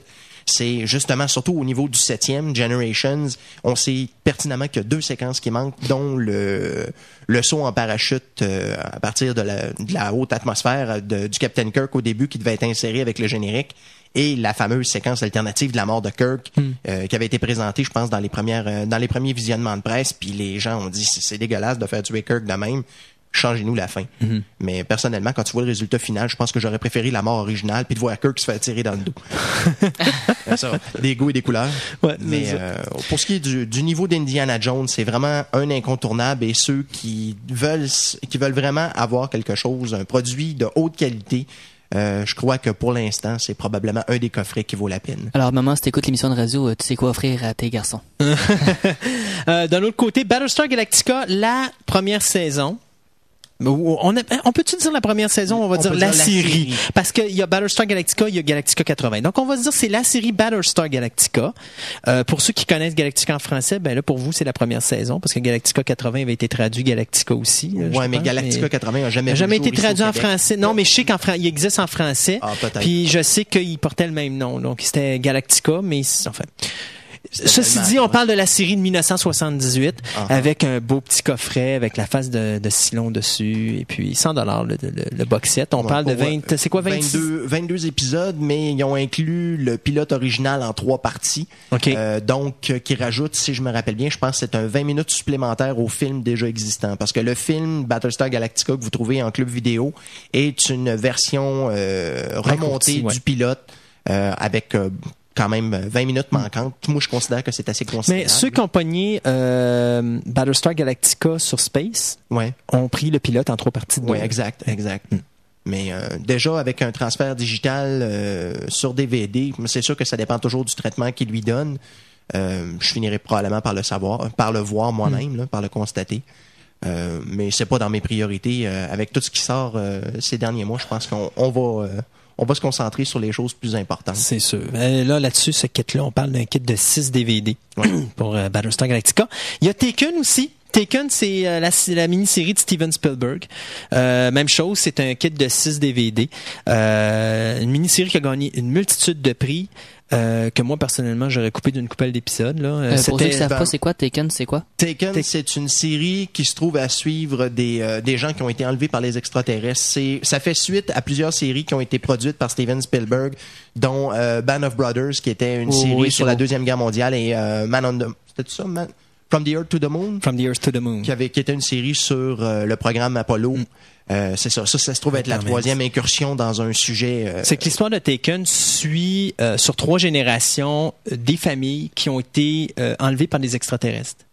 Et euh, bon, c'est sûr que Spielberg et puis le scénariste dont le nom m'échappe euh, se sont basés sur des faits réels. Donc, enfin, des faits réels, là, des gens qui ont dit qu'ils s'étaient fait enlever des extraterrestres. Donc, on parlait des petits, des petits gris, puis on parlait euh, de, de, de, comment est-ce qu'on appelle ça dans les, les Raéliens? non, non, pas les Raéliens. non, non, non, je veux dire le- le- l'espèce de, de d'être- d'être- d'échange génétique entre les extraterrestres et les humains pour créer un hybride qui serait un mix des deux pour faciliter la rencontre entre les extraterrestres et euh, les terriens. Bon, ça c'était l'histoire de base que tous les gens racontent à la longue, qu'on a vu dans Communion, qu'on a vu dans plein d'autres choses.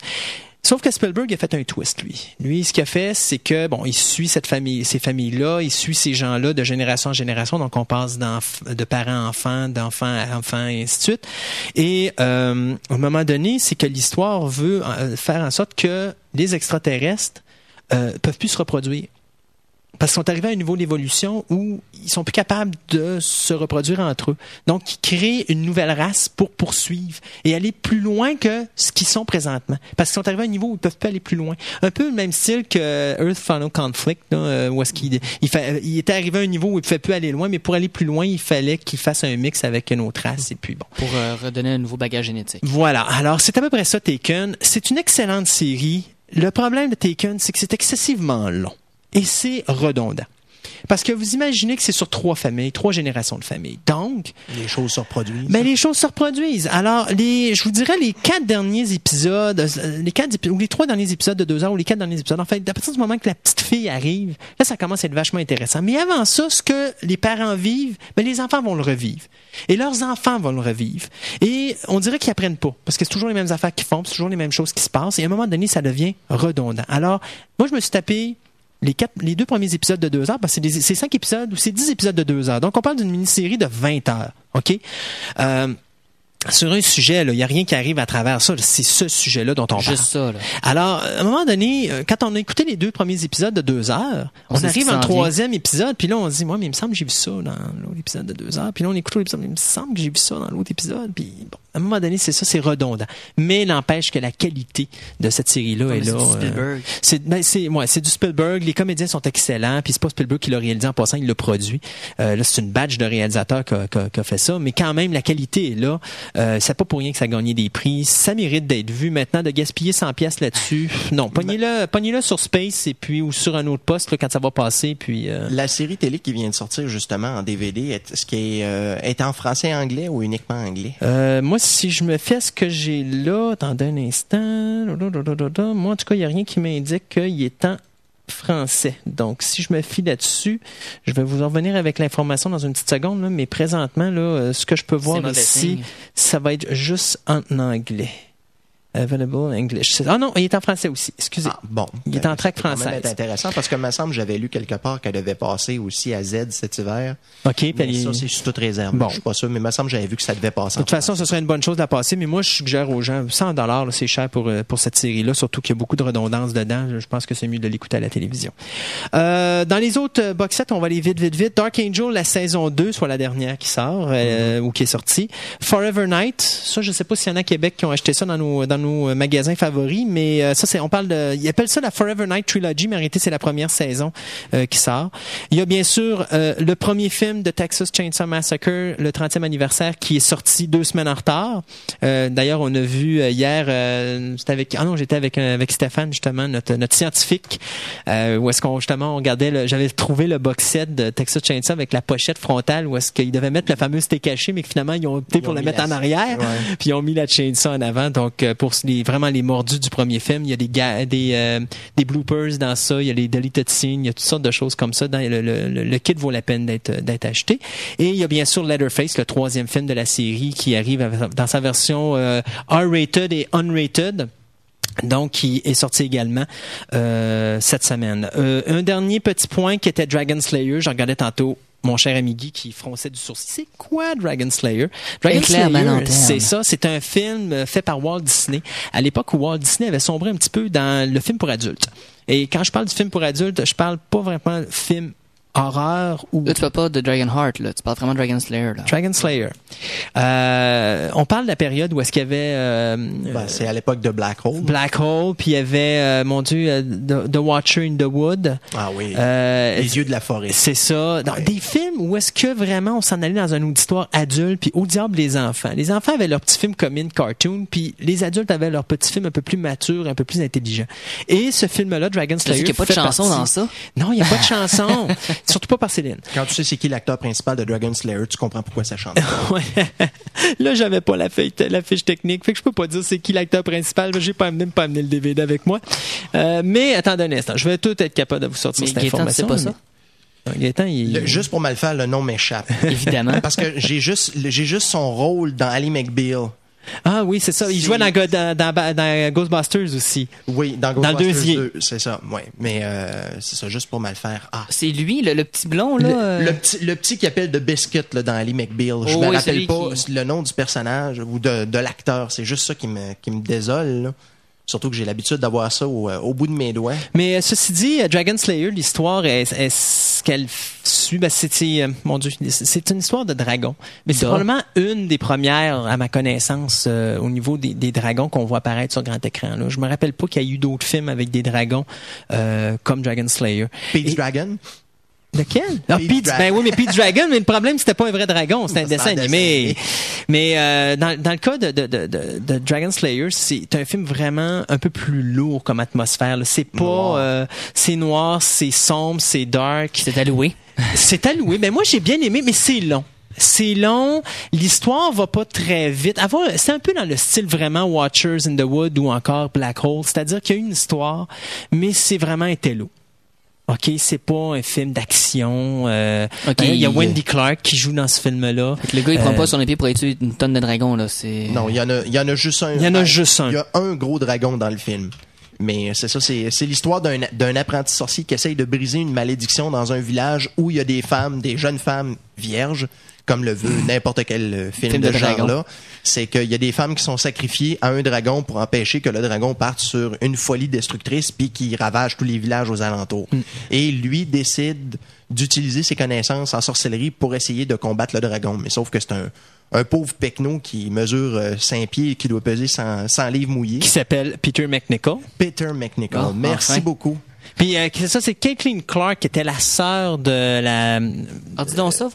C'est euh, Caitlin. Caitlin. Caitlin. Kathleen. Ok, c'est beau. Euh, Clark était la sœur de la, la fille qui jouait dans euh, Blue Thunder puis qui avait joué dans The Blob aussi, euh, le remake, euh, comment ça s'appelle? C'est c'est euh, Candy Clark, ça se peut-tu? Candy Clark. Candy oui. Clark, c'est ça. Bon, c'était sa sœur. Il y avait Ralph Richardson qui jouait dans ce film-là aussi. C'est tous des gros comédiens. Puis le réalisateur, ben, c'était Matthew Robbins. Matthew Robbins, euh, il avait fait, ben, c'est lui qui avait fait le, scénario de Mimic. C'est lui qui avait justement fait la réalisation de Pile non comprise. Euh, il avait fait aussi Warning Sign aussi en 1985.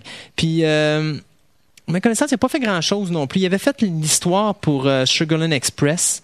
Euh, mais comme tel, il avait même réalisé un épisode d'Amazing euh, Stories. Mais comme tel, c'est pas un réalisateur qu'on a bien bien connu. Mais le film n'empêche est bon.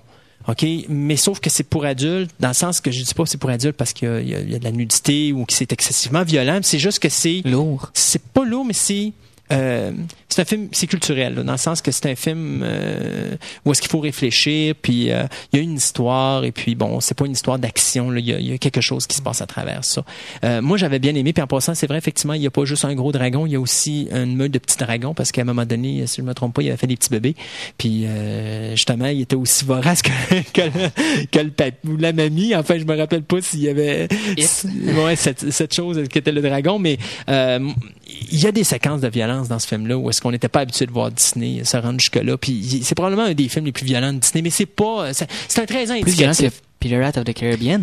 Euh, Pirates of the Caribbean, ouais, mais c'est pas juste Walt Disney, Pirates of the Caribbean. Euh, Il y avait une autre compagnie qui était associée à ça, dont Jerry Bruckheimer. Donc quand on parle de Jerry Bruckheimer, là, je m'excuse, mais Gros budget. ben c'est ça. Alors euh, on parle de on parle de quelque chose de plus violent que ce que Disney aurait fait. Si Disney avait fait ça tout seul, euh, le film On aurait pas ramassé avec un dessin animé avec des chansons dedans. Oh, peut-être pas des dessins animés, peut-être pas des chansons, mais disons que les, les, les, les, les squelettes auraient peut-être été un peu moins réalistes que ce qui était dans, dans le film. euh, dans un peu plus dans le style Haunted Mansion. Dans le cas de Dragon Slayer, par exemple, ce qui fait aussi que les gens auraient peut-être tendance à décrocher, c'est que le, le niveau d'aventure, le rythme est très lent. Moi, oui, c'est ça. Au- au-delà de ça, quand tu arrives face Mm. au dragon et que tu vois, premièrement, la réalisation technique et le. Comment je pourrais dire le. La façon que le, le dragon est représenté est très très bien fabriquée. Ah, Même les mouvements que fait le dragon dans le film Ouais. sont très impressionnants. Ah, oui. Pour la- l'année de production, là, c'est- 81, là, effectivement. je pense que j'ai pas vu d'effet de dragon aussi bien réussi avant Dragonheart par après.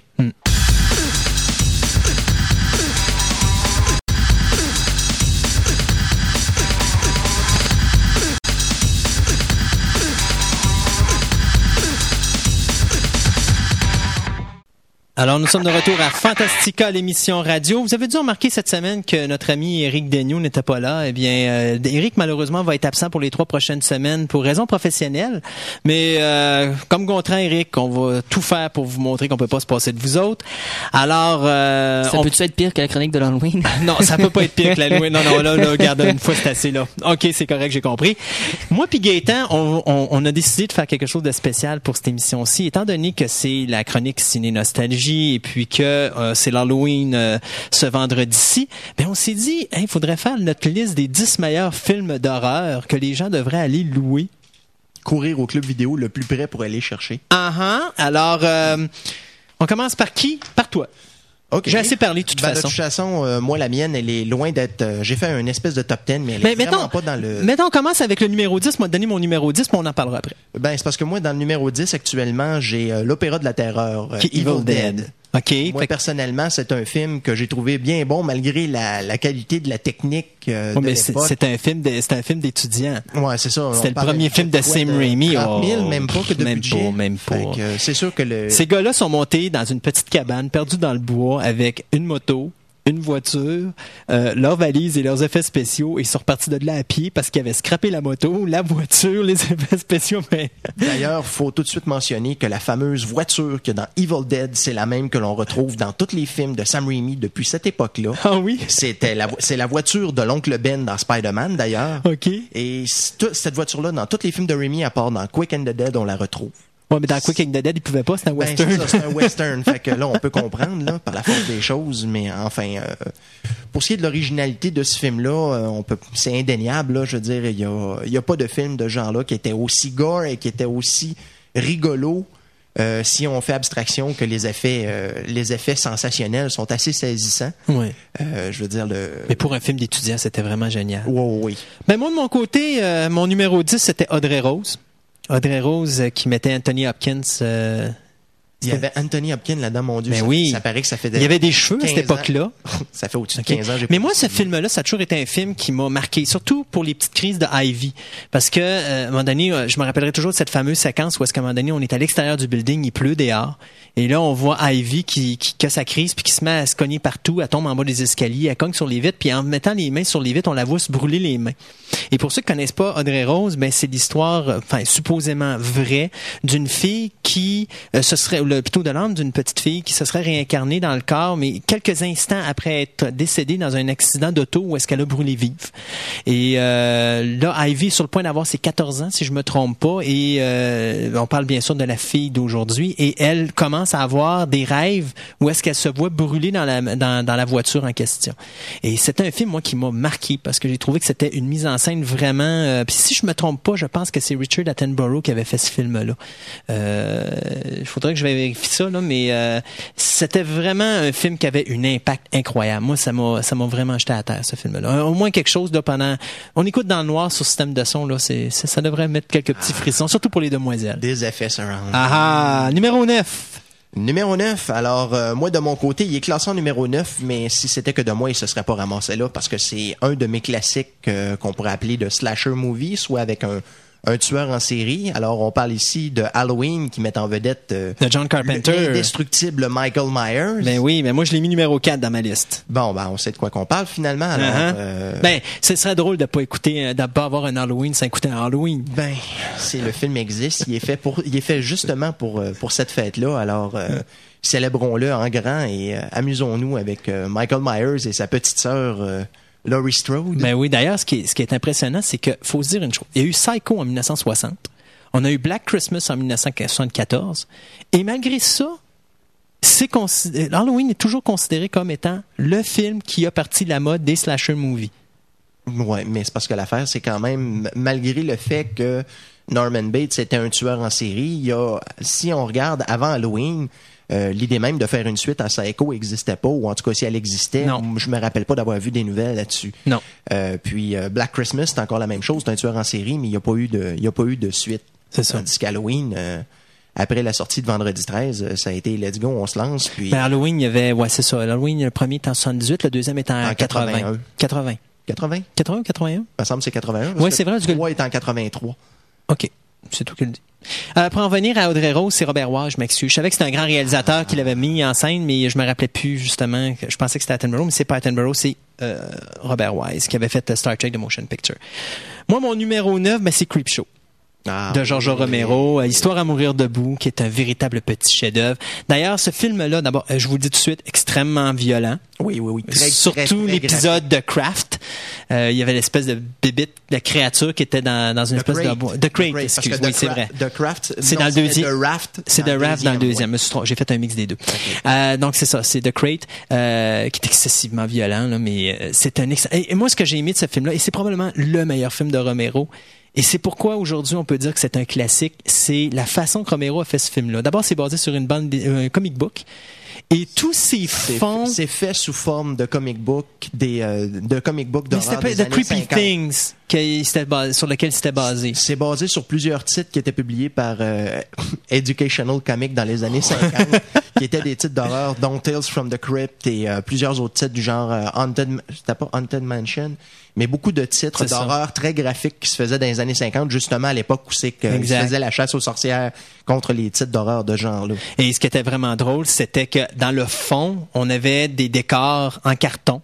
Euh, dans les séquences avec les éclairages. Donc, si à un moment donné, quelqu'un voyait une personne mourir, ben là, en arrière, on avait comme dans les, dans les comic books, là, les effets de, de euh, je sais pas comment on peut appeler ça. ben, c'est des effets de couleur. Comme des effets de violence, là, c'est-à-dire il y a comme une espèce de, de- des petits X ou des, une étoile en arrière qui montre euh, que la personne est terrorisée. On mettait un gros spot rouge en arrière, mais la personne gardait sa couleur naturelle. Mhm. C'était vraiment bon. Moi, j'ai, j'ai- moi, c'est un, c'est un classique pour moi. Bon, c'est un bon, petit- c'est un bon petit film à sketch. C'est ça parce que si je me rappelle bien, il y a quoi? Il y a quatre ou cinq sketchs? Cinq là-dedans? Histoires. Cinq histoires dont la dernière euh, est assez longue, mais ça, c'est juste la fin Ouais, mérite son... c'est ça, c'est la finale qui vaut, qui vaut tout, mais euh, il couvre pas mal pas mal tous les sujets au niveau de l'horreur parce qu'il y euh, la, a- la créature justement dans la boîte. Exact. Euh, Il y a les phobies des insectes, On a les revenants. Les revenants et euh, bien sûr la présence de Stephen King qui trouve le moyen de se transformer en espèce de gros légume à Ben deux oui, pattes. ben oui. Et on a aussi Leslie Nielsen. Oui. Et on a Ted Danson. Ouais. Et vous avez juste à voir le film si vous voulez savoir qui d'autre qui joue là-dedans. OK, numéro 8.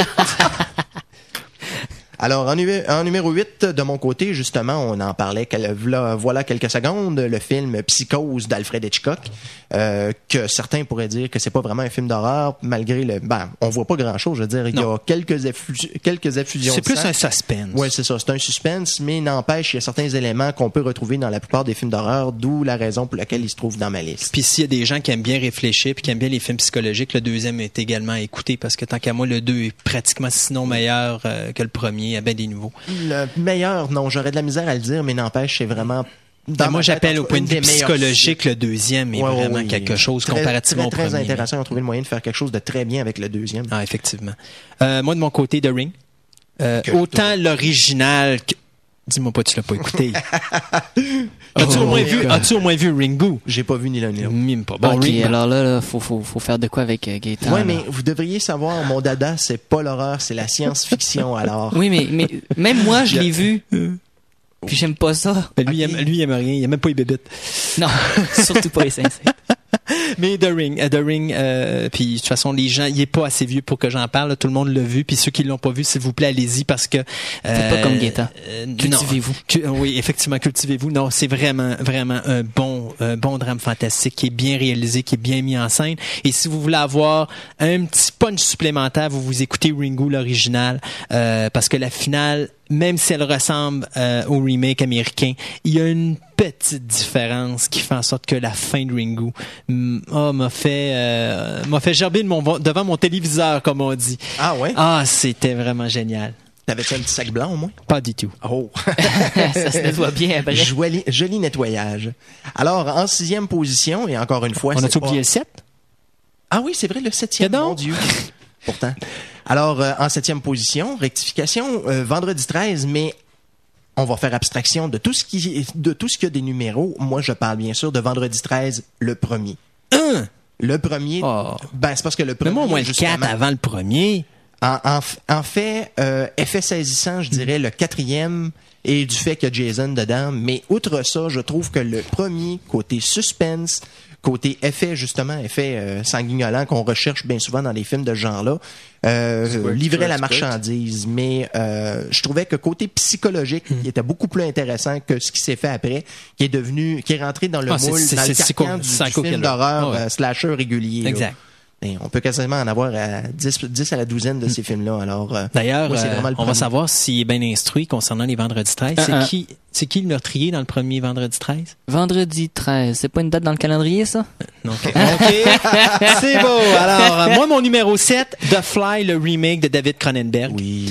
On peut pas passer à côté de ça. On peut pas passer à côté de l'interprétation de Jeff Goldblum, est probablement un des films qui m'a foutu la chair de poule à plusieurs moments parce qu'on a vraiment, ce que Cronenberg a réussi à faire avec ce film-là, c'est de faire en sorte qu'on, nous, on se mette dans la peau de Brendel parce qu'on aurait pu être à sa place et on voit vraiment sa transformation. Euh, moi, d'ailleurs, la petite séquence quand il arrive avec Gina Davis dans sa salle de bain puis qu'il ouvre le miroir puis il dit c'est le, le Brendel Museum, le musée de Brendel avec son bout d'oreille, son bout d'orteil puis ses ongles et tout. Aussi, c'est de voir, de voir la progression parce qu'au départ, il y a là, quand il, quand il se rend compte qu'il commence à, à changer, il y a l'espèce de, de sentiment d'horreur de voir son corps se modifier, de perdre Effectivement. de corps et finalement se transférer quasiment à euh, l'exhilaration où c'est qui est vraiment euh, il dit mon dieu c'est c'est vraiment extraordinaire je suis capable d'accomplir des choses euh, que je serais pas capable autrement mais euh, Puis après ça, ben, la mouche a pris le dessus. oui c'est ça Mais euh, film superbe. ça. ben, de toute façon, les effets, on, on connaît Cronenberg euh, côté euh, effets saisissants. Il se connaît euh, on a juste à penser à Scanners et à Vidéodrome. Oui, OK. Puis euh, numéro euh, numéro 6 Alors, numéro 6, tant qu'à avoir parlé de Freddy, de Jason, il fallait parler de Freddy. Alors, une fois encore, je reviens au, euh, à Au celui Nightmare on Elm Street. Nightmare on Street, le premier, qui, à mon avis, est le, le meilleur de toute la, de toute Oui. la saga. Effectivement. Le- Quoique j'ai le- pas vu J- Freddy versus Jason encore. Fait que, euh, Non, OK, euh, on oublie ça. Là. Freddy vs. Jason, le combat final est bien rigolo, mais c'est pas un grand classique du cinéma. Euh, de toute façon, euh, le premier, comme le septième, les deux films de Wes Craven sont des merveilles dans l'univers de Freddy. Puis ça surclasse un petit peu le, le, le- le film de, de, de Psycho Killer qu'on a habituellement, le slasher movie qu'on appelle. là. Euh, parce que même Wes Craven's New Nightmare, j'avais bien aimé. Je trouvais l'idée originale. Puis c'est d'ailleurs le seul qui peut se vanter d'avoir complètement chambardé un univers en prenant l'idée de base d'un film et en faisant autre chose avec. Mais effectivement que le premier Freddy Ouais. était bon. Je m'excuse, mais moi, Freddy, je le classe pas dans l'horreur, je, cla- je classe ça dans la comédie. Ben, est c'est du, vraiment fanta- non, drôle. c'est du fantastique en réalité. C'est un mix de science-fiction et horreur parce que ça mélange le rêve qui est scientifique avec l'aspect horreur Slash qui est le. Ouais, ça. si je ne m'abuse, Freddy, ben plutôt Nightmare on Elm Street est le premier film dans lequel on a commencé à, à insérer des éléments de comédie à l'intérieur des films d'horreur, comme pour essayer de créer une, une atmosphère plus détendue avant que les effets chocs embarquent. Ben, c'est parce qu'il n'y avait pas eu Robert Englund dans les autres. Euh, moi, de mon côté, dans le sixième, ben, c'était le premier Alien.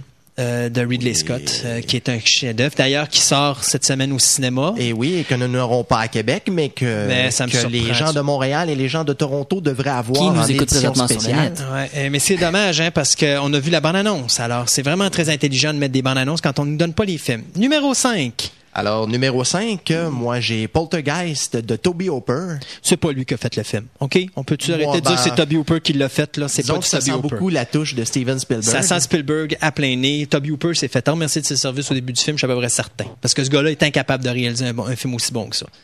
Ben, pourtant, Life Force était bon. OK, moi, mon numéro 5, The Changeling, L'Enfant du Diable, de, avec George C. Scott. C'est un film canadien. Mhm, c'est pas souvent que je dis ça, hein, un Wow. film canadien. Mais The Changeling, je vais vous dire ceci. Si vous l'avez pas vu, L'Enfant du Diable, vous allez dans votre club vidéo, vous écoutez ça, vous mettez ça dans votre magnétoscope, vous branchez votre magnétoscope sur le système de son, vous fermez toutes les lumières. Et vous écoutez ce film-là dans le noir. Et je vous garantis, vous avez la chair de poule. les cheveux blancs. Non, non, il n'y a rien pour faire peur, il n'y a rien pour faire sursauter, mais ça va vous foutre la chair de poule. Moi, c'est mon film favori pour l'Halloween, ça, c'est incroyable parce que justement, les bruits de fond, la, la trame sonore de ce film-là, elle est impeccable. Et, et Peter Medak a réussi à faire de quoi de génial avec Mais ça. y a-tu une version qui existe en DVD de ça? Oui, il y a une version DVD qui existe. OK, parce qu'ils ont dû faire une version 5. Qui est 15,99 d'ailleurs, qui est pas très cher, que vous pouvez avoir chez partout, que ce soit euh, Amazon.ca, Future Shop, euh, enfin, Archambault. et ouais, ainsi de ouais, suite. ainsi de suite. OK. Ensuite, euh, alors moi, mon numéro 4 était Alien. Alors, OK. puisqu'on a déjà Bon, couvert... c'est beau, moi, mon numéro Hassan. 4, c'était Halloween, c'est que ça donne bien. Bon, d'accord. Alors, en troisième position, dans le décompte des films d'horreur, euh, le film Le Crépuscule des morts vivants sur Dawn of the Dead de George. Romero, justement, qui est un, un film de film d'appart. Ouais, un avec, film euh, d'écœurant, ça. Ah oui, oui, film oui. gore. Alors, les dames, n'écoutez pas ça, sauf si vous aimez les sangs et les tripes et les bras qui vous volent et tout ça. Ouais, Yeah. ben, de toute façon, les films, les films de zombies, il y en a, il y en a quand même une certaine, une bonne quantité, mais ça, c'est vraiment dans ce que je considère étant dans le calibre supérieur de ce- cette catégorie-là. Moi, moi, là, là, les trois prochains, moi, que j'ai sur ma liste, là, c'est ce que j'appelle les tops aux films d'horreur. Tu déplaces pas ça de là, c'est les trois premiers, il y a rien à faire. Invasion of the Body Snatcher, ça c'est mon numéro 3 de Philippe Kaufman, la version l'invasion 60 des profanateurs. L'invasion des profanateurs, version 78 avec Leonard Nimoy, Donald Sutherland, euh, Brooke Adam, Veronica Cartwright, Jeff Jeff, Goldblum. Écoutez, je vous le dis, vous l'avez pas vu. On écoute le film à la fin. Ah, la finale. La finale était La, la finale, là, il vous passe une paire de claques, un crochet du doigt en plein visage et il vous fout un générique, pas de musique. Accrochez-vous. Moi, j'aurais aimé être au cinéma pour écouter cette séquence-là. Juste pour voir la réaction des gens avec un générique, pas de son. Ouais, mais pour ça, il aurait fallu être baby boomer. Ah! Maudit être où je suis. Numéro 2. Alors, en numéro 2, moi, j'ai Le Loup-garou de Londres, An American Werewolf in London, John Landis, euh, soit... Comédie horreur. Ben, c'est ça. C'est encore mélange comédie-horreur, justement. Mais euh, c'est surtout les effets les effets de transformation de Loup-garou, tant qu'à moi, de surclasse euh, Ah, Hurlement, Ah oui, qui avait été fait un an avant, je crois. Euh, 80, puis lui était fait en 81, c'est ça. Ouais. Euh, disons que de ce côté-là aussi, je trouvais que l'histoire était plus intéressante dans ce film-là que dans Hurlement, où une journaliste euh, euh, enquêtait justement sur le, les mystères des loups-garous. Effectivement. Là, moi, j'y vais avec un film mexicain. Oh, oh, hein, film mexicain, on va aller vite. Santo contre la momie. Non, non, non, non. Queen, Puedo, Matar et Un Nino. Les révoltés de l'an 2000. Ah, d'accord, oui. Ou Island of the Dead en anglais. Si vous l'avez pas vu, je vous dis ceci. Les 15 premières minutes, vous allez les trouver dégueulasses. Parce que c'est pas un film d'horreur, c'est des faits véridiques. Ils montrent ce que l'humanité a fait de cruel envers les enfants. Donc, il y a rien de gentil, Ah oui, il y a rien de beau. parlé de ça. Euh, c'est vrai. Écoutez, je l'ai montré à des amis à un moment donné. Il y a des gens qui ont dit ça, ça, ça achève dessus là parce qu'on était écœurés? Si vous haïssez les affaires de films de guerre, puis mais c'est vraiment la réalité là. Ils vous montrent des vraies photos puis des vraies choses là. C'est épouvantable. Mais fait ça ou bypassez-le si vous voulez. Mais après ça, vous écoutez ce film-là, je vous jure que vous allez rester marqué jusqu'à la fin de vos jours. Ce film-là est d'une impact incroyable et c'est le seul film où on se permet de tuer des enfants live devant la caméra. OK, mais c'est sûr que c'est pas vrai, là. C'est des effets visuels, là. OK? Mais quand même. Oh, j'ai quasiment eu mais, Aucun enfant n'était. euh, mais c'est quand même le seul film qui a osé le faire, parce qu'aujourd'hui, on n'a pas le droit de le faire, et si on le fait, vous verrez qu'on ne voit rien. Là, à un moment donné, il y a un gars, il prend une, mitraillette et il mitraille. Parce qu'ils sont dans le chemin, parce que les enfants dans ce film-là deviennent des armes à tuer. Ce sont, et pour une raison quelconque, c'est un petit couple dont la femme est enceinte, ils arrivent sur une île mexicaine, ils vont passer les vacances là, ils arrivent sur une île, il n'y a plus aucun adulte. Les adultes ont tous été tués par les enfants pour une raison qu'on connaît pas. Les enfants se sont levés la nuit, ils ont décidé de tuer tout le monde, tous les parents. Et là, qu'est-ce qu'on fait? Notre vie est en jeu, puis on est confronté à tous les enfants du village si on ne fait rien contre les enfants, on se fait tuer. Et c'est à peu près la mentalité de ce film-là. Et c'est incroyable. Je vous jure. D'ailleurs, c'est un film anti-américain avec une finale qui est vraiment anti-américaine. Je vous jure, si vous écoutez ce film-là, vous allez rester marqué jusqu'à la fin de vos jours. C'est vraiment génial. C'était un film, c'était un film qui passait souvent à la télévision d'ailleurs à Télé-Québec. Télé-Québec. Euh, à l'époque, je me rappelle pas s'ils l'ont passé dans les dernières années, là, mais euh, je sais qu'il existe en vidéo. Oui, euh, Ciné Vidéo Club, ce quartier l'avait. Je sais pas s'ils l'ont encore, mais je sais qu'ils l'avaient. Bon ben, d'où le, d'où le- l'utilité encore de, de Et le l'appareil dernier, VHS que vous avez. c'est ça. vous. Et le dernier, Alors moi, dans ma liste, Le numéro un? j'ai mis euh, Dracula de Bram Stoker, euh, réalisé par Francis Ford Coppola. Pas vraiment parce que c'est un film horrifiant, mais surtout pour la qualité, encore une fois, du récit et la photographie de ce film-là vaut le, le prix de la location ou le prix de l'achat que. ça va pas mon numéro un. Bon, c'est Ouais, quoi que? C'est The Qu'est-ce que vous Exorcist. faites de Nightmare Before Christmas de Tim Burton? C'est pas, une- c'est pas un film d'horreur. On parle d'un film film d'Halloween. On retourne te coucher, toi. The Exorcist. The Exorcist qui demeure le classique des classiques. C'est le film d'horreur. C'est le film indéplaçable. Je m'excuse. Il y a personne qui va me dire qu'il y a un meilleur film d'horreur qui a été fait. Le film qui, même quand j'ai vu la nouvelle version, la séquence de la, de, De l'araignée. de où est-ce qu'elle pitche son sang dans la caméra, là, en crachant, là, celle-là, je m'y attendais pas, pas du tout, là. Mais n'empêche que c'est un film qui est marquant. C'est sûr qu'aujourd'hui, il frappe moins parce qu'on est moins euh, je dirais croyant, mais il faut se mettre à l'optique qu'en 1973, ce film-là, c'était c'est un film dérangeant. bon, oui. Et ça l'est encore d'une certaine façon aujourd'hui. Ben, c'est tout pour nous cette semaine. Alors, euh, on espère que vous allez vous amuser en club vidéo. Euh, nous, on se dit à la semaine prochaine. Et puis, en attendant, ben, salut la gang. Salut. Et Christophe, puis, profitez Gaétan. de votre Halloween. Mm, Martin. Martin. Martin. Bonjour, bien. Martin. Ben oui. Au revoir. Alors, profitez de votre Halloween et puis on se dit à la semaine prochaine. Bye bye.